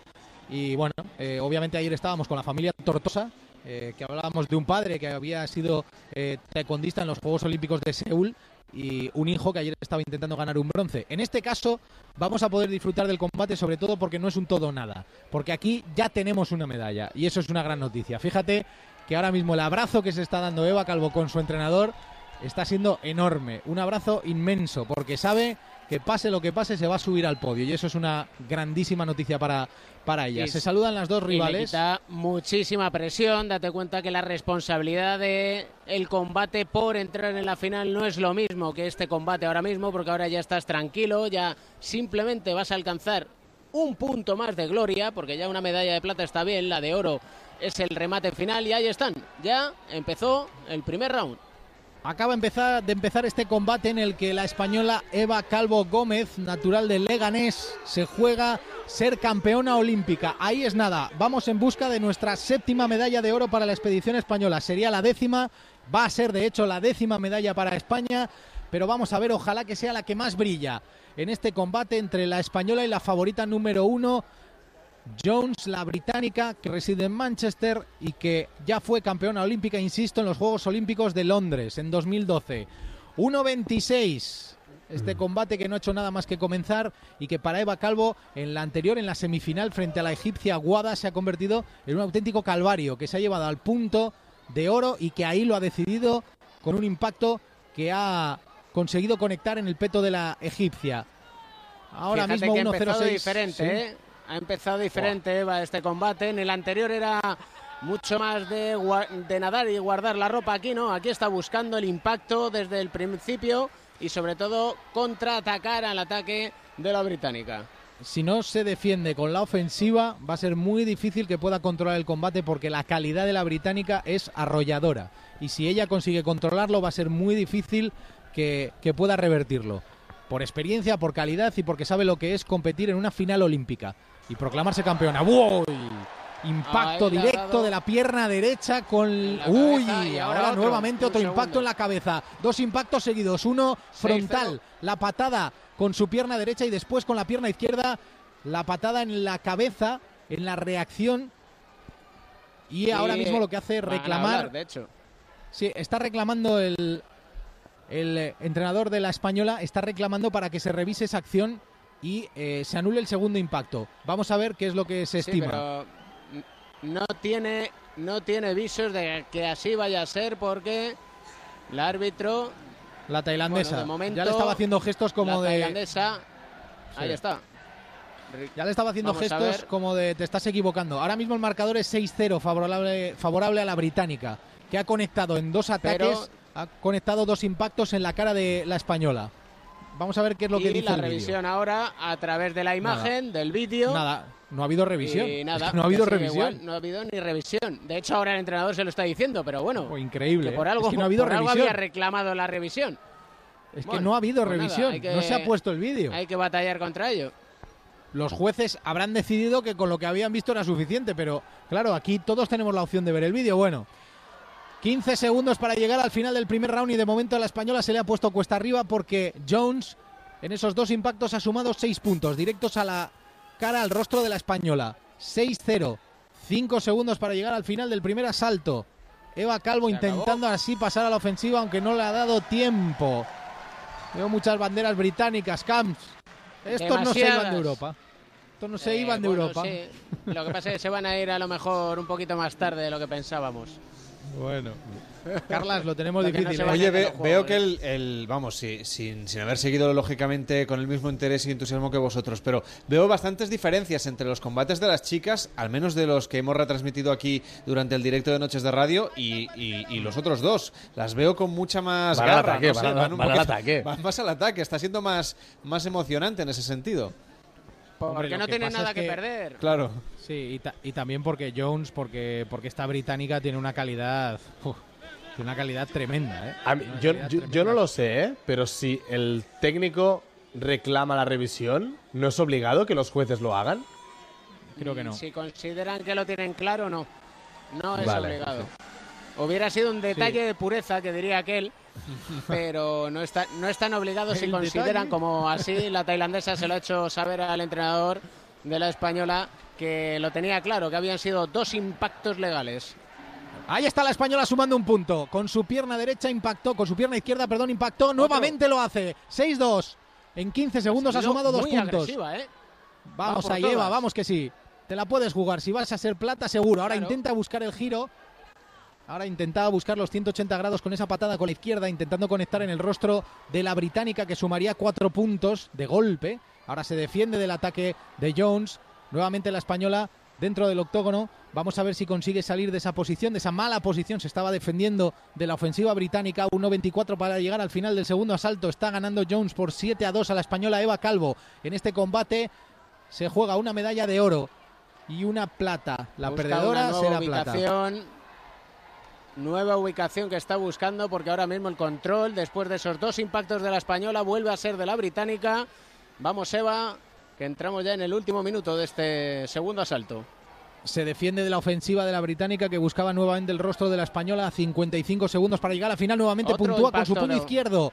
7-3. También la Eva no británica. se rinde. Ahí, a- Eva no se rinde. También la británica 7-3. Y ahora sí, la ha cazado. sí la ha la, ha dado. cazado en el rostro. Sí Tres puntos, 7-6. Ojo, Ojo que está 7-6. ahí, ¿eh? 45 segundos. La ha cazado en el rostro, impacto directo sobre la británica que no se lo esperaba. Ni tan siquiera le ha dado tiempo a armar la defensa. Sí. Es fundamental ahora mismo. Estará muy crecida. Vamos a ver, 28 segundos para llegar al final de este segundo asalto, 7-6. Ha recortado 6 puntos en nada de tiempo. Ahora se defiende del impacto con la pierna derecha de la británica. Buscaba la cabeza de la española, el rostro de la española buscando esos 3 puntos. Y 15 nuevamente la española con su izquierda intentaba defenderse, que es lo que está haciendo ahora mismo, porque es la británica la que domina el centro del tapiz. 7 segundos para Cinco. llegar al final del segundo asalto. 7-6 domina Y se va a acabar Jones está. la actual campeona Bien, olímpica. Esto está abiertísimo. Esto está abiertísimo. Vamos a ir al último asalto y la española Carlas lo ha hecho francamente bien. Francamente bien. Está, la verdad es que muy, muy, muy 6-0 a interesante. Va a 7-6. ser, va a ser decisivo ese, ese tercer asalto. Sé que no se cuenta así, pero es un parcial de 6 a 1. Sí, sí. no, partido 6-0. extraordinario. Sí, sí, 6-1. Bueno. La verdad que está, está, está, está bien el combate, ¿eh? Así como... eh, El de Joel también me ha gustado más que, que el que vimos ayer. El de ayer sí que me dio la sensación que era muy defensivo. Los... Estratégico, ¿no? Muy Sí, estratégico, ¿no? Sí, sí, aguantando todo el rato y buscando más el error que quizá el acierto. Y me da la sensación que en este combate las dos están buscando los puntos. Hombre, hay más impacto y también hay más puntos. Eso es, es evidente. Bueno, sí, están siendo mucho más agresivas. asalto. Tienen que ir David. a por todas ya. Ahora sí que estos dos minutos son de ir a por todas, de no tener miedo al error e ir directamente a por la británica. De hecho, Qué ahí bonito va. el gesto.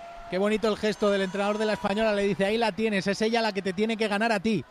Dos minutos para acabar este combate, la pelea por el oro y la española va por todo. 7-6, solo un punto la separa de la medalla de oro. Ahora mismo de igualar a la británica, que es la que está por delante en el marcador. Busca marcar con su pierna izquierda, y la que marca es la británica porque le ha cogido con la guardia desprevenida. Ahora la española, va Eva 8-7. contraatacando.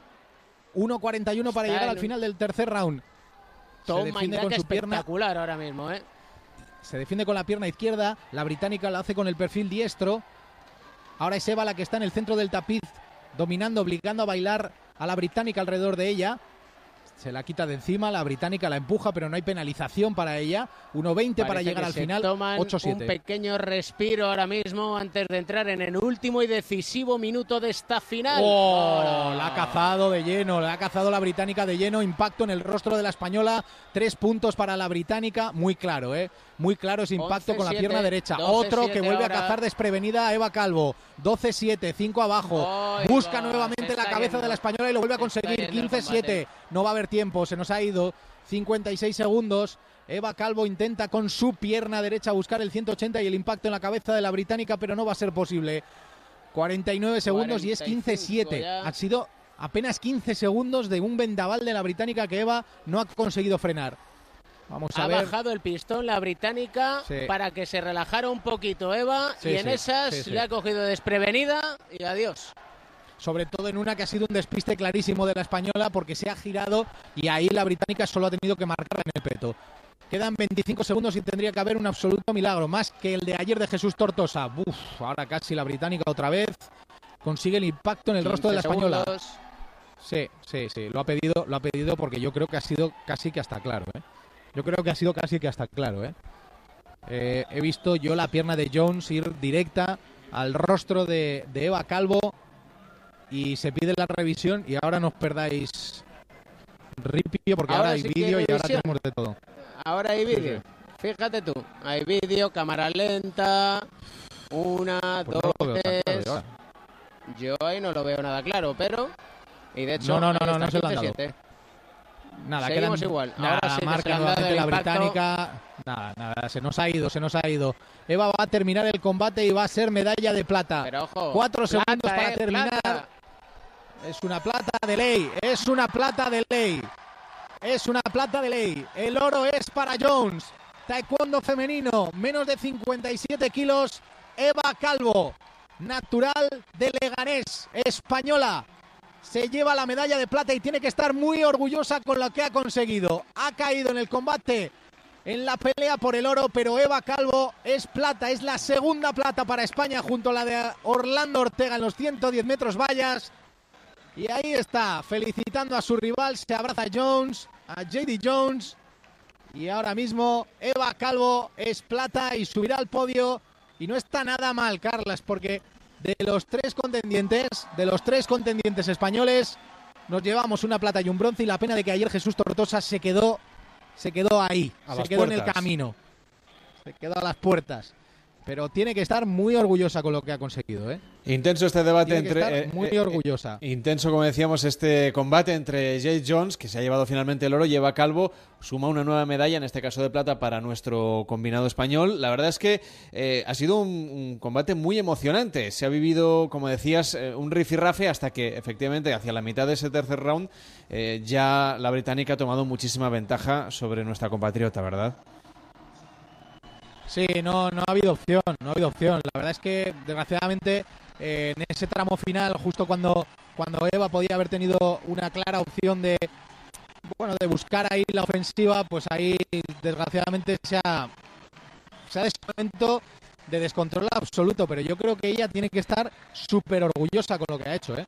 Tiene que estar muy orgullosa con lo que ha hecho porque yo creo que una medalla de plata, caer ante la gran favorita, hombre, yo creo que duele, duele porque siempre quieres el oro, pero yo creo que es, yo creo que es, vamos, plata, pero de ley auténtica, vamos, no podíamos esperar otra cosa. Y como antes, si te parece, Carlas, en cualquier momento te pedimos paso y, y hablamos con ella, ¿te parece bien? Perfecto, pues en cuanto la tengáis disponible, orgullosos estamos desde luego de esta nueva medalla, medalla de plata, como decíamos, lo estamos contando aquí en Noches de Radio, en directo en Onda Cero.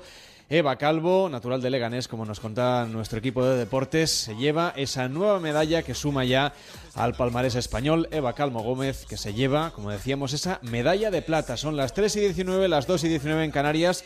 Esto es Noches de Radio. Nos tomamos un bocadillo con Mónica Gunter y a la vuelta seguro que tenemos oportunidad de charlar con ella aquí en directo. Este verano, Noches de Radio, con Carlas Lamelo.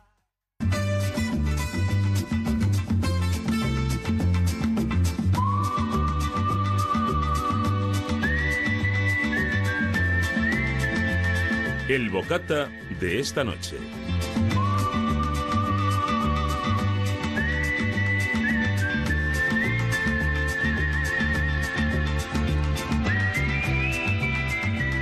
Con Mónica Gunter, ¿qué tal Mónica? Muy buenas noches. Muy buenas noches, Carlas, ¿cómo estás? Vamos a tomarnos otro buen bocadillo. Sí, ¿tú eres goloso? ¿Te gusta el dulce? Mm, sí, pero prefiero el salado. Por eso hacemos el bocata de esta noche y no el postre de esta noche. Bueno. es, es una pequeña manía del presentador. Hoy es un bocata dulce, Ah, así que eso sí me lo gusta, siento mucho, claro que tábate sí. las orejas si no quieres, no, no, no, no, si a mí me encanta. es un sándwich de chocolate para adultos golosos. Ah. Así lo hemos ¿Y titulado. cómo es un, un sándwich para adultos golosos?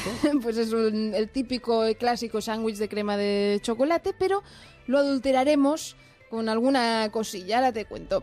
Mira, tenemos que empezar calentando en una cacerola un vaso de leche, una cucharada de leche condensada, un chorrito de cuantro, aquí la adulteración para, para mayores, no apto para niños, y una ramita de canela. Y dejamos que esta mezcla pues vaya hirviendo unos minutillos. Cuando haya hervido ya veamos que se han mezclado los sabores, la apartamos del fuego y la dejamos enfriar. Mientras tanto, untamos de crema de, de cacao dos rebanadas de pan de molde. Colocamos eh, sobre ella la otra rebanada de pan, es decir, hacemos un sándwich de nocilla de toda la vida con, con crema de cacao. Y luego este sándwich lo pasaremos por la mezcla que hemos hecho antes. ¿Vale? Que quede todo el sándwich bien impregnado de esta mezcla de leche y de canela. Y después por huevo batido. Vamos a hacer una especie de torrija en formato sándwich de, de chocolate. Qué rico. Sí, porque lo que tenemos que hacer después de pasarlo por esta mezcla es freírlo. Lo freiremos hasta que quede doradito con un poco de aceite de oliva y cuando se haya dorado por las dos caras, pues ya está listo. Lo secamos con un papel absorbente para que elimine el exceso de grasa que pueda tener, el exceso de aceite y lo servimos partido por la mitad. ¿Qué te parece? Me parece que tengo mucha hambre hasta ahora y que tengo muchísimas ganas de comerme este bocadillo o cualquier otro, porque la verdad es que en Noches de Radio cada propuesta, cada sugerencia es eh, más buena que la anterior. Y está además es afrodisíaca el chocolate Ah, pues y con el cuantro, mira, Y yo creo que es un planazo para hoy. Rompemos un poquito. mm, bueno, y es que hay mucha gente, esto nos lo cuentan a a veces los oyentes. Claro, como tenemos sección de sexo, como tenemos eh, los jueves, tienes que venirte un día a la sesión de Tupper Sex en directo con webcam. Onda, pues sí, me apunto. Eh, como ponemos a veces música así también un poco para acompañar la madrugada, nos han escrito oyentes diciendo, es que... Es que a veces mi mujer y yo... Tal, Vaya, de verdad. vaya. Yo no sé si hemos Que le van a incrementado- poner Carlas a algún no sé si hemos eh, incrementado la retoño. natalidad o no, pero, pero al menos el, eh, el cariño sí. Pues yo creo que El es cariño y la de- sensualidad. Algunos nos ha llegado a retransmitir. eh, oye, pues ahora. ¿Cómo? a- sí, ¿Que te han retransmitido no, simplemente decirnos. Bueno, pues, mm, después de lo que estáis comentando, mi mujer y yo. Vamos a apagar la radio un rato. Y luego al rato volvían y decían, bueno, ya está, ¿eh? Pero que ha no apaguen la bien". radio, no hace falta, no la apaguen. Hombre, no sé. Estamos de fondo. No sé. Bueno, oye, cada uno haga lo que quiera. Yo sí que, bueno, en fin. No sé, no sé. Yo creo que lo, lo vamos a dejar aquí. ¿No te gusta ser banda sonora de...? No, a mí sí. Yo lo digo más bien por ellos. A mí me da lo mismo. Pero bueno, en fin, mañana otro bocadillo. Hala, Afrodisíaco o no. Muy buenas noches. Adiós.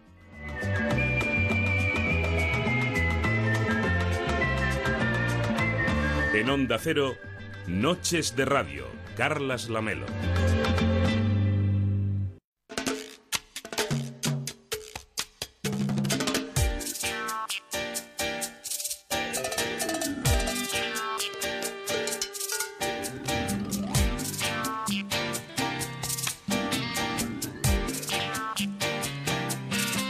3 y 23, las 2 y 23 en Canarias, la radio en directo aquí en Noches de Radio, como es habitual en las madrugadas del verano, repasando las fiestas que tenemos por España. ¿Qué tal, Ana Martínez? ¿Cómo estás? Muy buenas noches. Hola Carlas, ¿qué tal? Bueno, pues muy pendientes de lo que pase en Río de Janeiro. Enseguida nos vamos a ir hasta el estadio Avelan- Avelange, en este caso, para seguir la final de los 200 metros masculino de atletismo, con todas las miradas puestas, evidentemente, en Usain Bolt, que es el gran, eh, digamos, eh, seguramente de la medalla, el que se espera que se lleve esa medalla de oro, el jamaicano que va a correr por la calle número 6 en ese estadio olímpico Joao Avelange. Pero antes...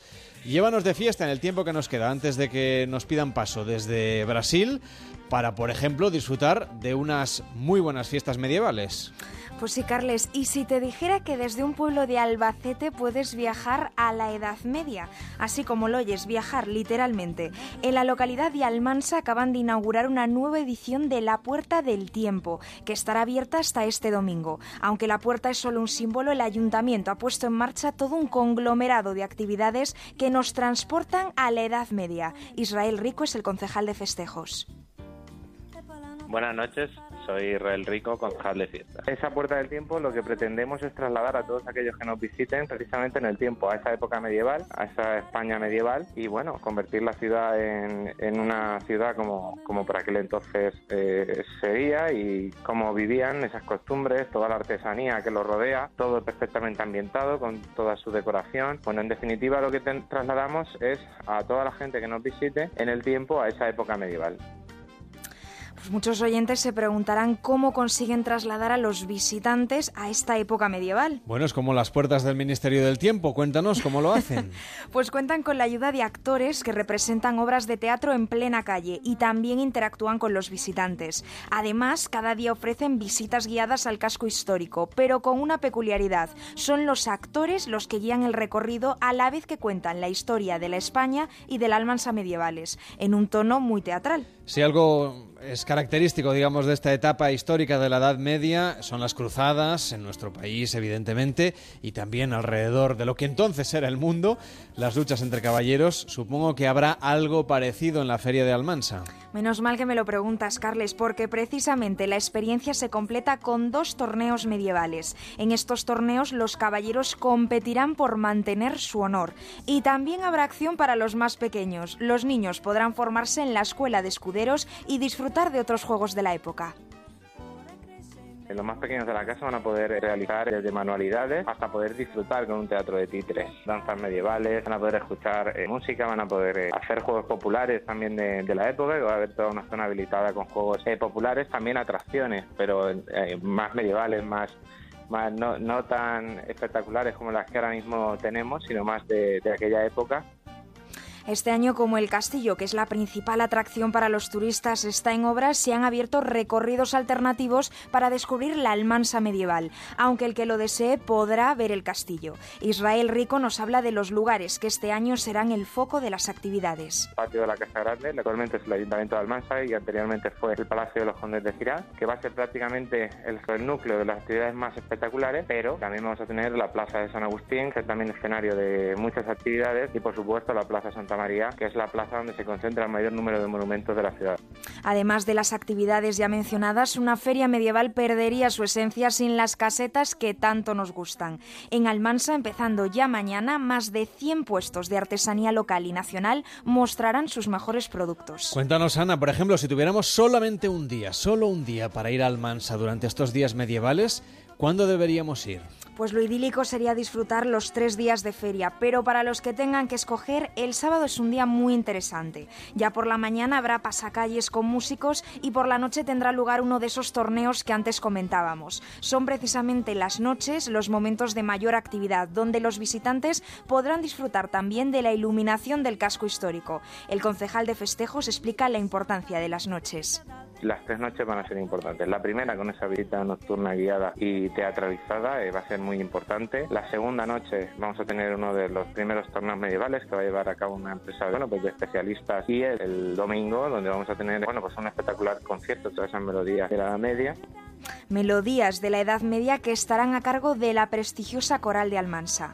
Así que tenemos, por lo tanto, hasta el día 21 para disfrutar de esta feria de Almansa. Eso es. Sin embargo, traigo buenas noticias para los que no puedan asistir a esta feria, porque el 28 de agosto dará comienzo otra feria en Almansa que, aunque no es medieval, resulta muy atractiva, sobre todo por los conciertos que ofrece. Cantantes como Suso Jones, Dorian o Antonio José serán los encargados de amenizar Almansa. Dos propuestas diferentes, una medieval, otra algo más contemporánea. Gracias, Ana. Hasta mañana. Buenas noches. Hasta mañana, Carlas.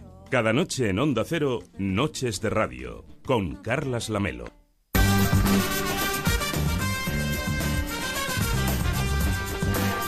Pendientes, como decíamos, de lo que ocurre en Río de Janeiro, enseguida nos vamos a ir a ese estadio olímpico Joao Avelange, en este caso, para saber cómo se disputa en directo, con la magia del deporte y la magia de la radio juntas, aquí en Onda Cero, esa final de los 200 metros masculino. Tenemos muchas ganas de ver y sobre todo de escuchar a través de la radio si Usain Bolt se lleva finalmente el oro, como espera todo el mundo, el jamaicano que va a correr por el carril, por la calle número 6 de ese estadio Joao Avelange. Nos vamos ya en directo para allá. ¿Qué tal, Rafa Fernández? ¿Cómo estás? Muy buenas noches.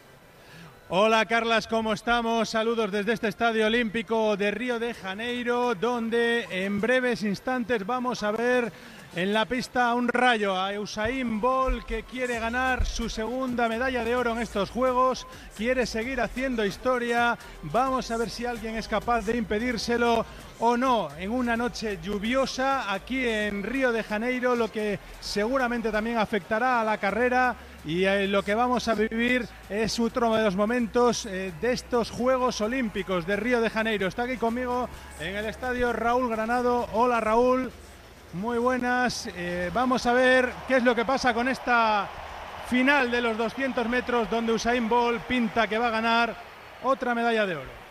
¿Qué tal, Rafa? Saludos, muy buenas noches. Aquí estamos listos, preparados en este Estadio Olímpico Nilton Santos para intentar vivir otra noche histórica en la causa Bolt se vuelva a coronar en lo más alto del podium, en la que vuelva a ganar otra medalla de oro después de una semifinal absolutamente incontestable por parte del jamaicano, se vuelve a plantar en una final olímpica, desgraciadamente sin la compañía del español Bruno Hortelano, pero para hacernos vibrar en un estadio, Rafa, que presenta una entrada bastante mejor que los últimos días.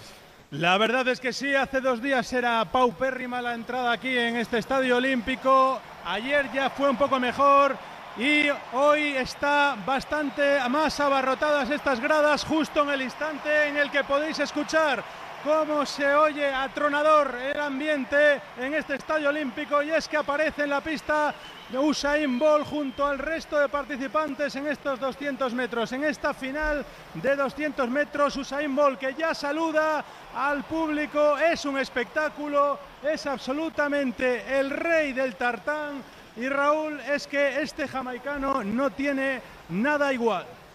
Desde luego que no, ya están los gladiadores sobre esta pista azul, sobre esta pista del Estadio Olímpico de estos Juegos Olímpicos de Río de Janeiro. Todos los flashes dispuestos y preparados en las gradas para vivir un momento histórico. Los atletas que están saludando, aprovechando a toda la grada de este estadio Nilton Santos en la calle número 6, Usain Bolt. Pero Rafa, ¿cómo están el resto de calles? ¿Quién va a estar en cada una de ellas?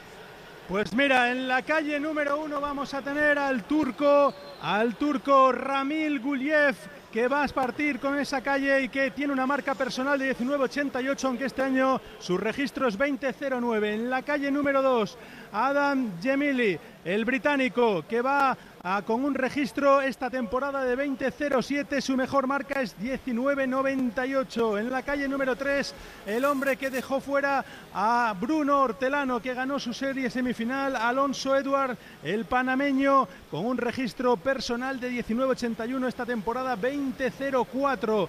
De Gras, André de Gras, el canadiense que fue medallista en los 100 metros, el hombre con el que entró andando Usain Bolt en su serie semifinal, el canadiense que va a estar pegado en la calle número 4 con un registro personal de 19.80 esta misma temporada. En la 5, el hombre que va a venir, que va a estar a la, izquierda de Usain Bolt, el norteamericano Merritt. Vamos a ver qué es lo que hace este norteamericano que tiene un registro de 19.74. En la 6, como decía Raúl, Usain Bolt esta temporada 19.78, pero recordemos todos, Usain Bolt ha sido capaz de dejar el crono en 19.19, el hombre que más se ha acercado a esos 19 segundos que no sabemos si algún día serán rebajados por algún atleta.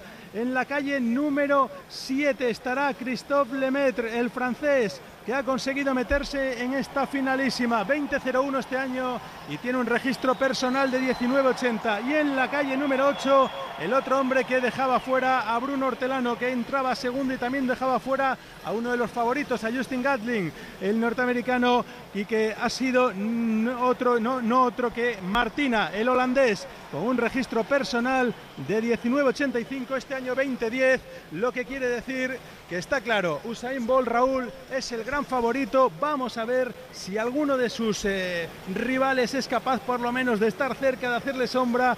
Por ejemplo, André de Grasse o Merritt, el norteamericano, que parecen los que más cerca pueden estar. Desde luego que sí. André de Gras, que será el gran favorito para plantarle cara a Usain Bolt en esta noche en la que, como dice Rafa, no está Blake, tampoco está Justin Gatlin, dos de las grandes ausencias sobre el tartán cuando están empezando a ser presentados cada uno de los atletas en la megafonía atronadora en este estadio olímpico, como decimos hoy, prácticamente repleto para intentar vivir Otro momento histórico para el deporte mundial. Todos los ojos del mundo puestos en este estadio olímpico ahora mismo. El mundo deportivo que mira hasta el estadio, hasta la figura de Usain Bolt, que puede ser más grande si es que acaso lo es poco ya esta noche. Eh, ha estado lloviendo, todavía cae alguna gota de lluvia sobre este estadio olímpico y es que aquí cambia mucho el tiempo. No hace frío, hace calor y además hay mucha humedad hoy en la noche brasileña y está todo absolutamente preparado para dar comienzo. Ahora están en la fase de presentación, están presentando al francés Christophe Lemaitre. Va a ser eh, uno de también de los grandes tapados en el día de hoy, porque cuidado que llega con una de las marcas más bajas, pero Cuidado, el cuidado. francés siempre planta batalla. Ahí está.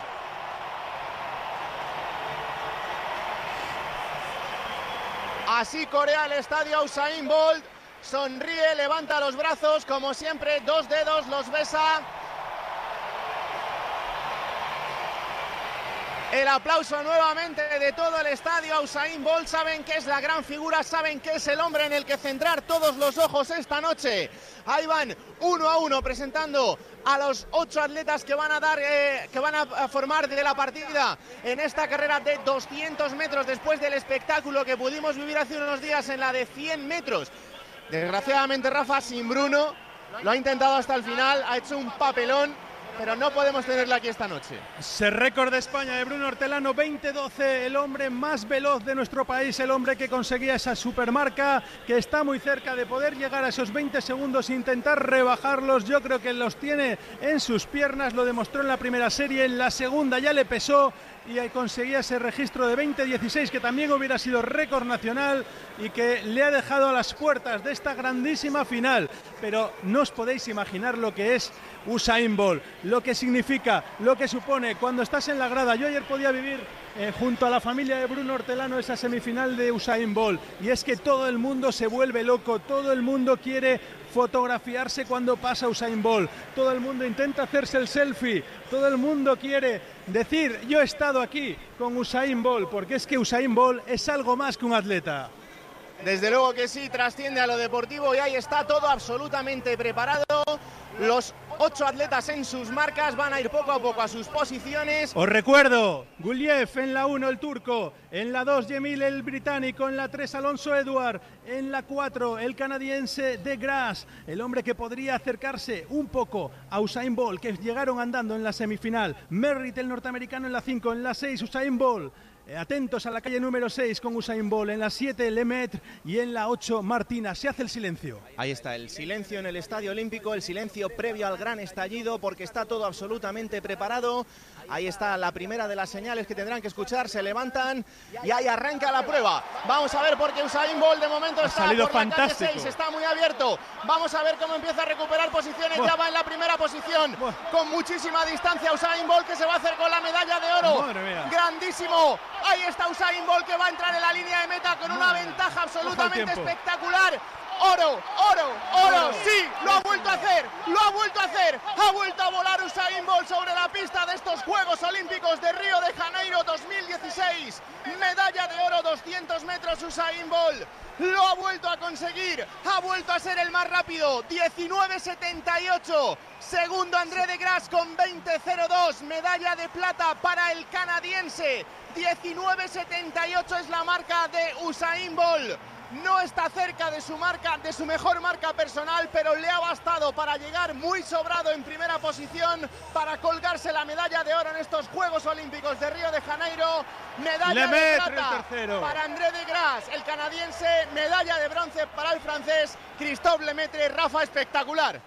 Espectacular y fijaros el tiempazo que había hecho Bruno Horterano, porque Christophe Lemaitre, el francés, ha conseguido su medalla de bronce con 20-12, el récord nacional que conseguía marcar Bruno Hortelano en la primera serie y que le podía haber llevado hasta esta misma final. Pero aquí lo que cuenta es que ahora mismo el espectáculo es Usain Bolt, ya está con su bandera jamaicana, ya está en la pista haciendo su espectáculo, segunda medalla de oro para Usain Bolt, está a un paso de conseguir en el 4% si consigue esa medalla de oro que la conseguirá con Canadá, con Canadá, con Jamaica, que la conseguirá con Jamaica. Y Usain Bolt será el hombre que ha conseguido tres oros en tres Juegos Olímpicos. Pues ahí lo tienes, Carlas. Absolutamente histórico en los Juegos Olímpicos en los que Usain Bolt se va a retirar, en los que lo va a dejar, lo va a hacer por todo lo alto, no teníamos ninguna duda, lo ha vuelto a confirmar, 1978, oro olímpico, Rafa, lo ha vuelto a hacer. Y Carla, si te parece, me dicen que está eh, David Camps con nuestra protagonista de la noche, con nuestra medalla de plata, con Eva Calvo. No está, a ver, me decían que estaba David Camps con Eva Calvo y ahora me dicen que parece que no está. Bueno, pues ahora en un rato escuchamos a Eva. Carlas, que vaya noche que hemos vivido aquí. Otra más con Usain Bolt. Esto es una fiesta inimaginable, inigualable. La verdad es que sí, la fuerza de los Juegos Olímpicos contada a través de la radio gracias al equipo de enviados especiales de Onda Cero. Muy buen trabajo como siempre. Si tenemos oportunidad después de contactar con nuestra medallista en Taekwondo, lo ofreceremos aquí en directo en Noches de Radio. Seguid disfrutando de Río igual que lo estamos haciendo nosotros a través de la radio a las 3 y 40, a las 2 y 40 en Canarias. Esta despedida de Usain Bolt en la pista de atletismo de los Juegos Olímpicos con una nueva medalla de oro. Pero nosotros, ¿qué tal Marmayolas? ¿Cómo estás? Muy buenas noches. Buenas noches. Te damos la vuelta a los deportes y le ponemos un poquito también de humor, aunque esta ha sido una gran noticia seguramente para el atletismo. Todos los fans, evidentemente, no solo de Usain Bolt, sino del atletismo en general, esperaban este resultado final. Ha sido una exhibición sobre el tartán y ahora lo que nos toca es hablar de los Juegos Olímpicos que también son carne de monólogo. Sí, bueno, de hecho dices humor, pero es que Usain Bolt mm, es probablemente el deportista más simpático y más cachondo de todos los Juegos Olímpicos. Y yo, a mí me queda una duda. No sé si Usain Bolt sería capaz de rebajar su marca, porque para mí los dos grandes nombres de estos Juegos Olímpicos son Usain Bolt y, al menos en la, en la condición masculina, Usain Bolt y Michael Phelps. Y Michael Phelps sí que lo veías que intentaba superar sus récords. Usain Bolt va tan sobrado que es que se deja siempre. No sé si es que podría o no, pero ya no lo intenta. va, como a medio gas y gana igualmente. Una de las cosas curiosas que de, Usain Bolt, que escuché el otro día con Javier Ares y todo el equipo en, en, alguno de los especiales olímpicos, es que en realidad necesita menos zancadas que los demás. Sí. Porque tiene unas piernas ultra largas. De hecho, le dijeron que no eh, fuera atleta de, eh, de distancia corta, no, no, fuera velocista. Normalmente son más bajitos y la zancada es más rápida. Es, de hecho, si lo ves, siempre es el más alto. Sí, sí, sí. Porque despunta clarísimamente. Hace casi dos metros. No es normal que los velocistas sean tan altos. En fin, monólogos hoy en Noches de Radio. Vamos a escuchar a Miki Nadal eh, haciendo un monólogo hablando sobre deporte. ¿Cómo ve el monologuista el deporte, lo escuchamos. vamos a definir qué es deporte y qué no es deporte. Para mí el deporte en solitario eso no es deporte. Eso es gente que no tiene amigos, ya está. ¿Qué es eso hacer deporte solo? ¿Tan locos? Yo cuando vuelvo a casa con mis amigos, ¿eh? un domingo por la mañana, estar toda la noche de fiesta, y veo a uno que va corriendo solo por la calle y digo, ¿dónde vas? ¿Dónde vas? Vente con nosotros, loco. Que vamos a desayunar, churro.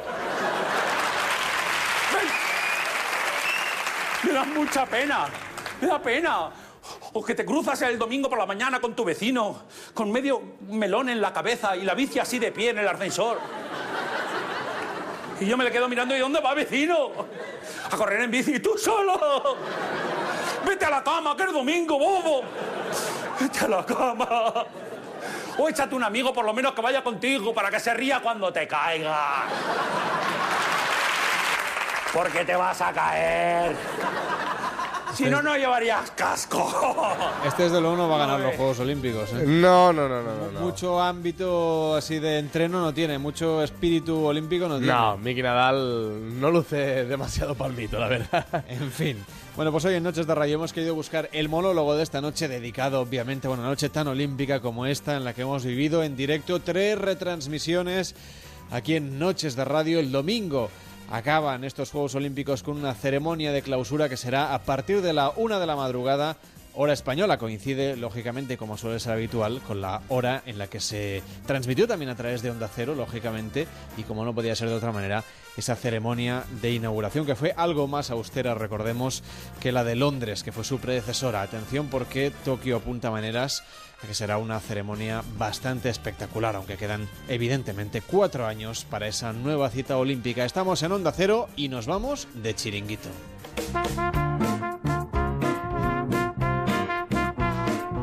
El chiringuito de esta noche.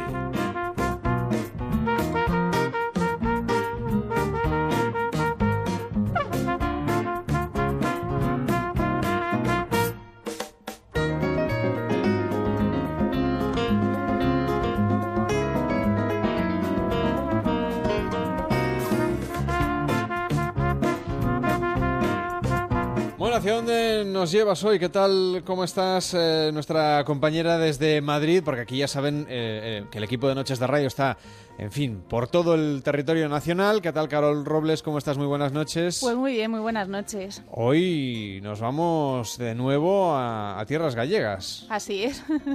pues mira, el chiringuito de Sinas fue elegido por los usuarios en 2014 como el mejor de España, algo que le ha dado un empujón desde entonces. Se encuentra en la playa de Sinas, que pertenece a Pollo, en el municipio de Pontevedra, y tiene un origen un tanto diferente al resto. Su propietario nos lo cuenta.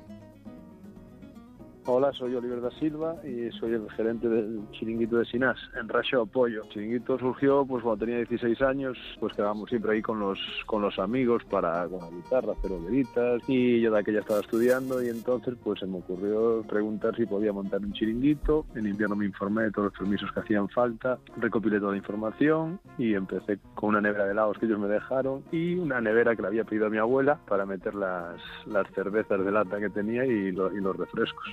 En este chiringuito gallego, pero con aires ibicencos, disponemos de wifi gratuito e incluso ofrece mantas cuando cae la noche y con ella el característico fresco gallego en esta zona Hombre, costera. bu- buena falta hace, pero qué inicio más humilde con una nevera o con un Pues par de sí. neveras y unas cervezas ahí en lata. Bueno, y ahora es todo un chiringuito, como decías, con wifi, con mantas, pero además con buena comida, tengo entendido. ¿Qué es lo que nos ofrece este chiringuito? Pues sí, la verdad es que tiene una carta bastante variada, no se centra en la comida típica de la zona, sino que nos ofrece desde bocadillos, que es con lo que empezaron, hasta unas piruletas de rulo de cabra con mermelada de tomate o incluso langostinos en pan de panco. Intentamos mantener lo que fue en un principio cuando empezamos. Lo primero que hicimos fueron bocadillos en una plancha pequeñita eléctrica que teníamos y a raíz de ahí hamburguesas, bacon, lomo, bocadillos vegetales y ahora pues ya hacemos un poco de comida más elaborada. Hacemos unas croquetas de caseras que son las hay de choco, de carne, de marisco y este año hemos metido también unos langostinos en pan de panco y después lo que predomina más son las pizzas, pero bueno, la que más sale como la gente le llama un poco la atención es la de pulpo y tetilla.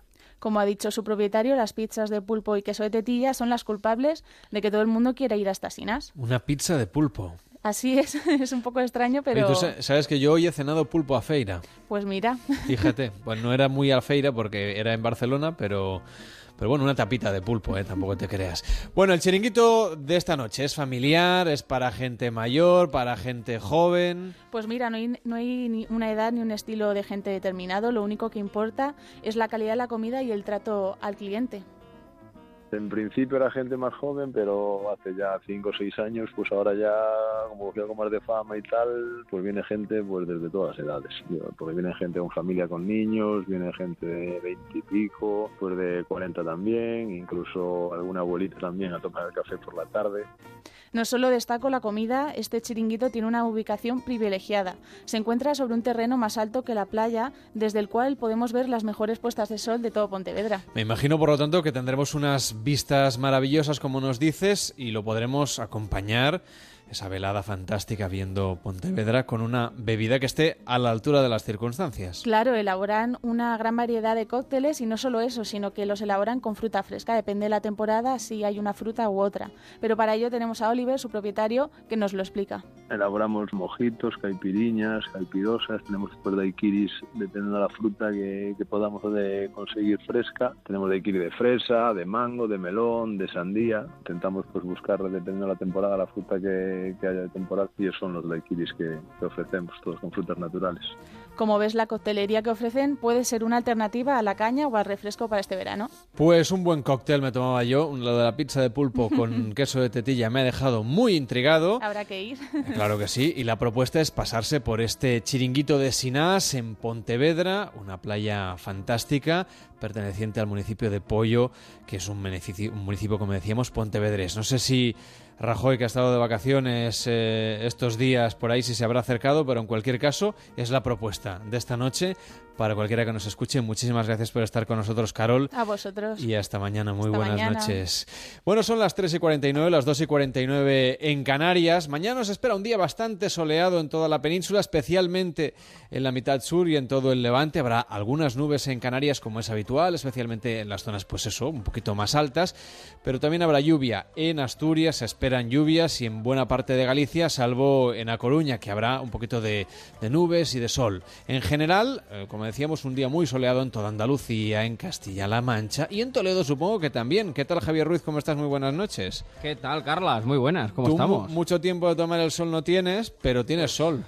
Hombre, claro, aquí tenemos, vamos, eh, el sol más grande, pues te, te iba a decir casi de la península ibérica, porque si no damos la máxima, andamos por ahí. Porque Sí, el chicharricos calor- estáis, ¿eh? Ay, por Dios, el calor de, de la del centro de la península en agosto es tremendo, pero bueno, aquí estamos. Oye, habéis visto, bueno, sí, claro, habéis visto a Bol, ¿no? Lo hemos contado aquí Bueno, en directo hace un ratito, sí, lo sí, hemos visto, está- pero está- vamos, No te da tiempo de mucho, hay ¿eh? que fijarse muy bien, porque suerte de, la repetición y la cámara lenta de después. Ya, ya, ya, ya, ya. Bueno, claro, es que el- el- y- y es un figura. Es un rayo. Yo, yo creo que yo creo que termina un poco como diciendo, lo podía haber hecho más rápido.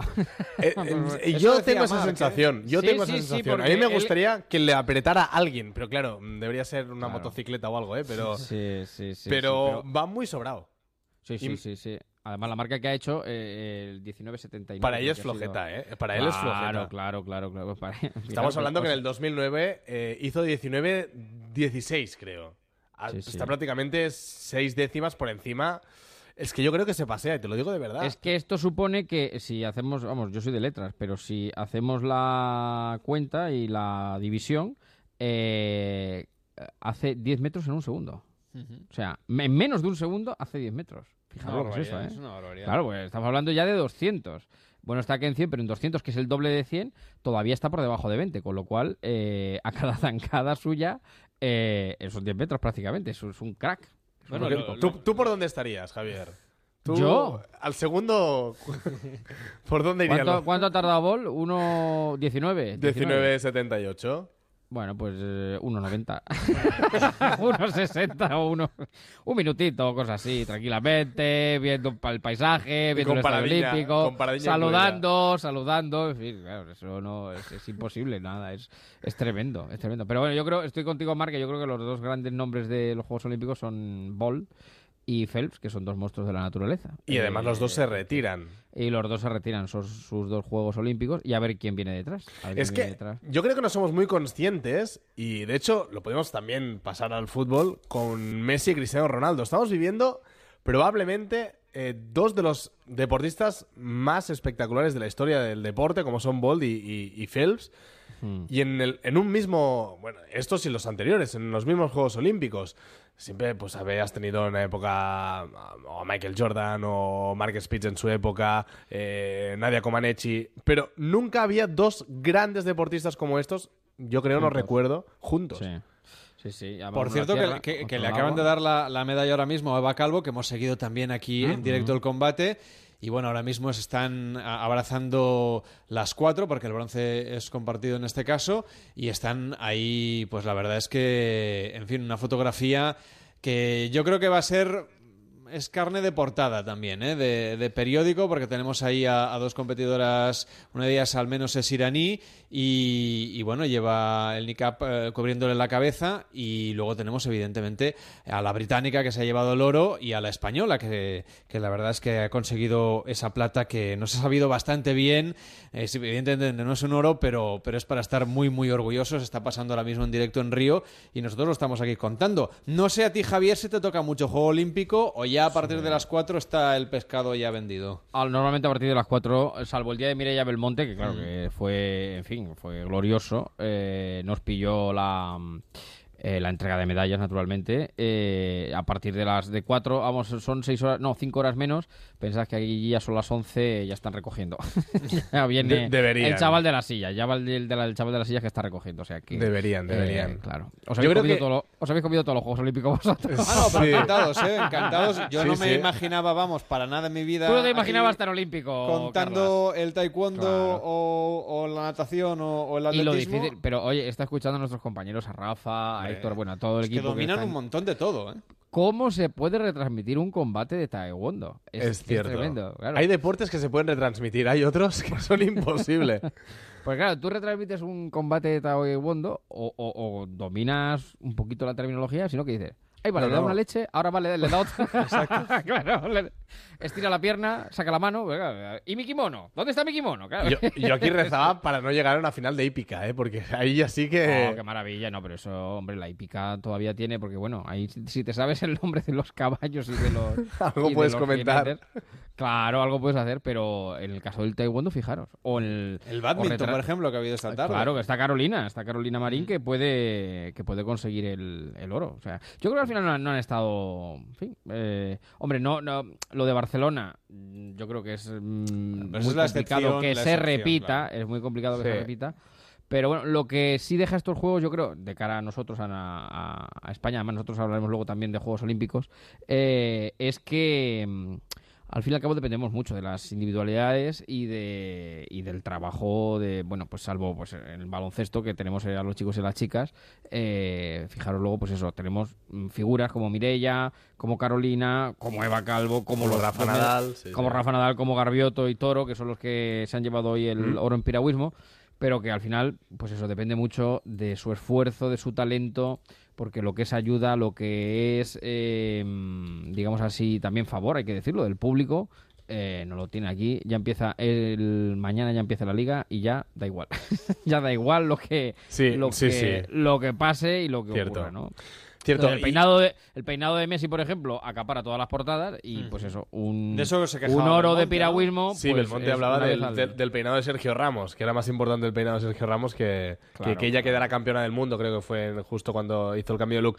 Cierto es que eh, en estos Juegos Olímpicos eh, quizá faltan más medallas de colectivas, de equipos, porque cierto, por ejemplo, el waterpolo, tanto el masculino como el femenino, mm, al menos el femenino yo las veía peleando por las medallas, el masculino no lo tenía tan claro porque ha habido un cambio generacional ya hace Mm. ocho años, cuando ya se han ido pues los eh, Toto García, Estiarte y toda esta generación.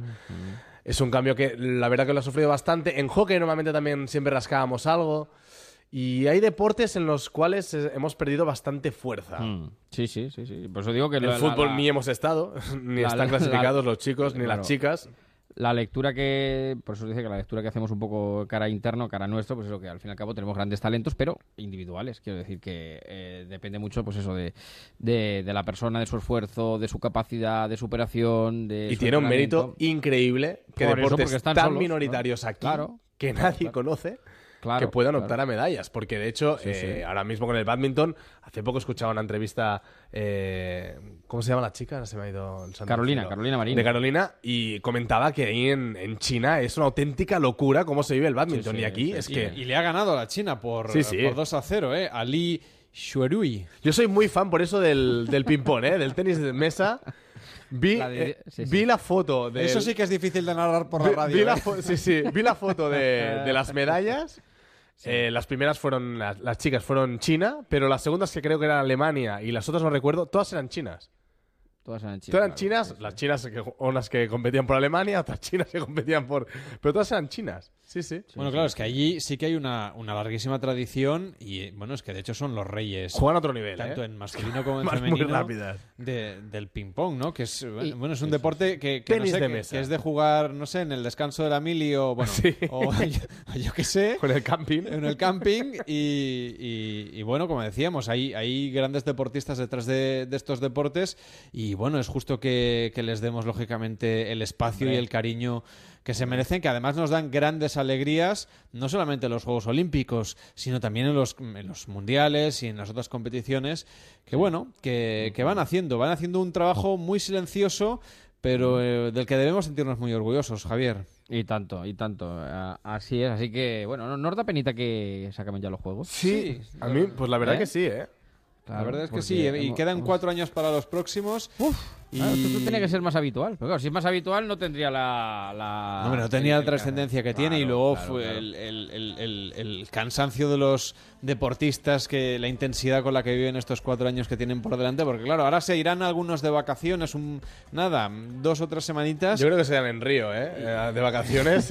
Lío en sitio- Río. como- es un buen sitio ¿os para acordáis de la película Lío en Río? Sí, sí, sí. Un poco de lío ha habido bastante también. en Sí, Río. sí, sí. De eso vamos a hablar ahora también. Porque vamos a hablar precisamente de. La condición psicológica del atleta, ¿no? Algo que a veces no se da mucho. mm, Es no interesante mucho lo, de la Hombre, psicología claro. deportiva. ¿eh? Vemos a Joel ahora que va, va a recoger sí. su medalla, ¿eh? Ahora lo vemos en directo. Pues Joels, que se va a recoger la medalla camino de las 4, las 3 en Canarias, llega en marcha con Javier Ruiz. Oye, que te lo pases muy bien haciendo el programa, porque Lo sé que los oyentes van a disfrutar al máximo. Carla, es un abrazo grande que descanséis. Ah, bueno, que vosotros no vais de fin de semana todavía, que para No, vosotros venís no, mañana. que mañana volvemos, Mañana, Hoy no, mañana. Bueno, Hasta mañana. Medalla al mérito al trabajo. Exacto. Buenas noches. adiós, adiós. Son las 4, las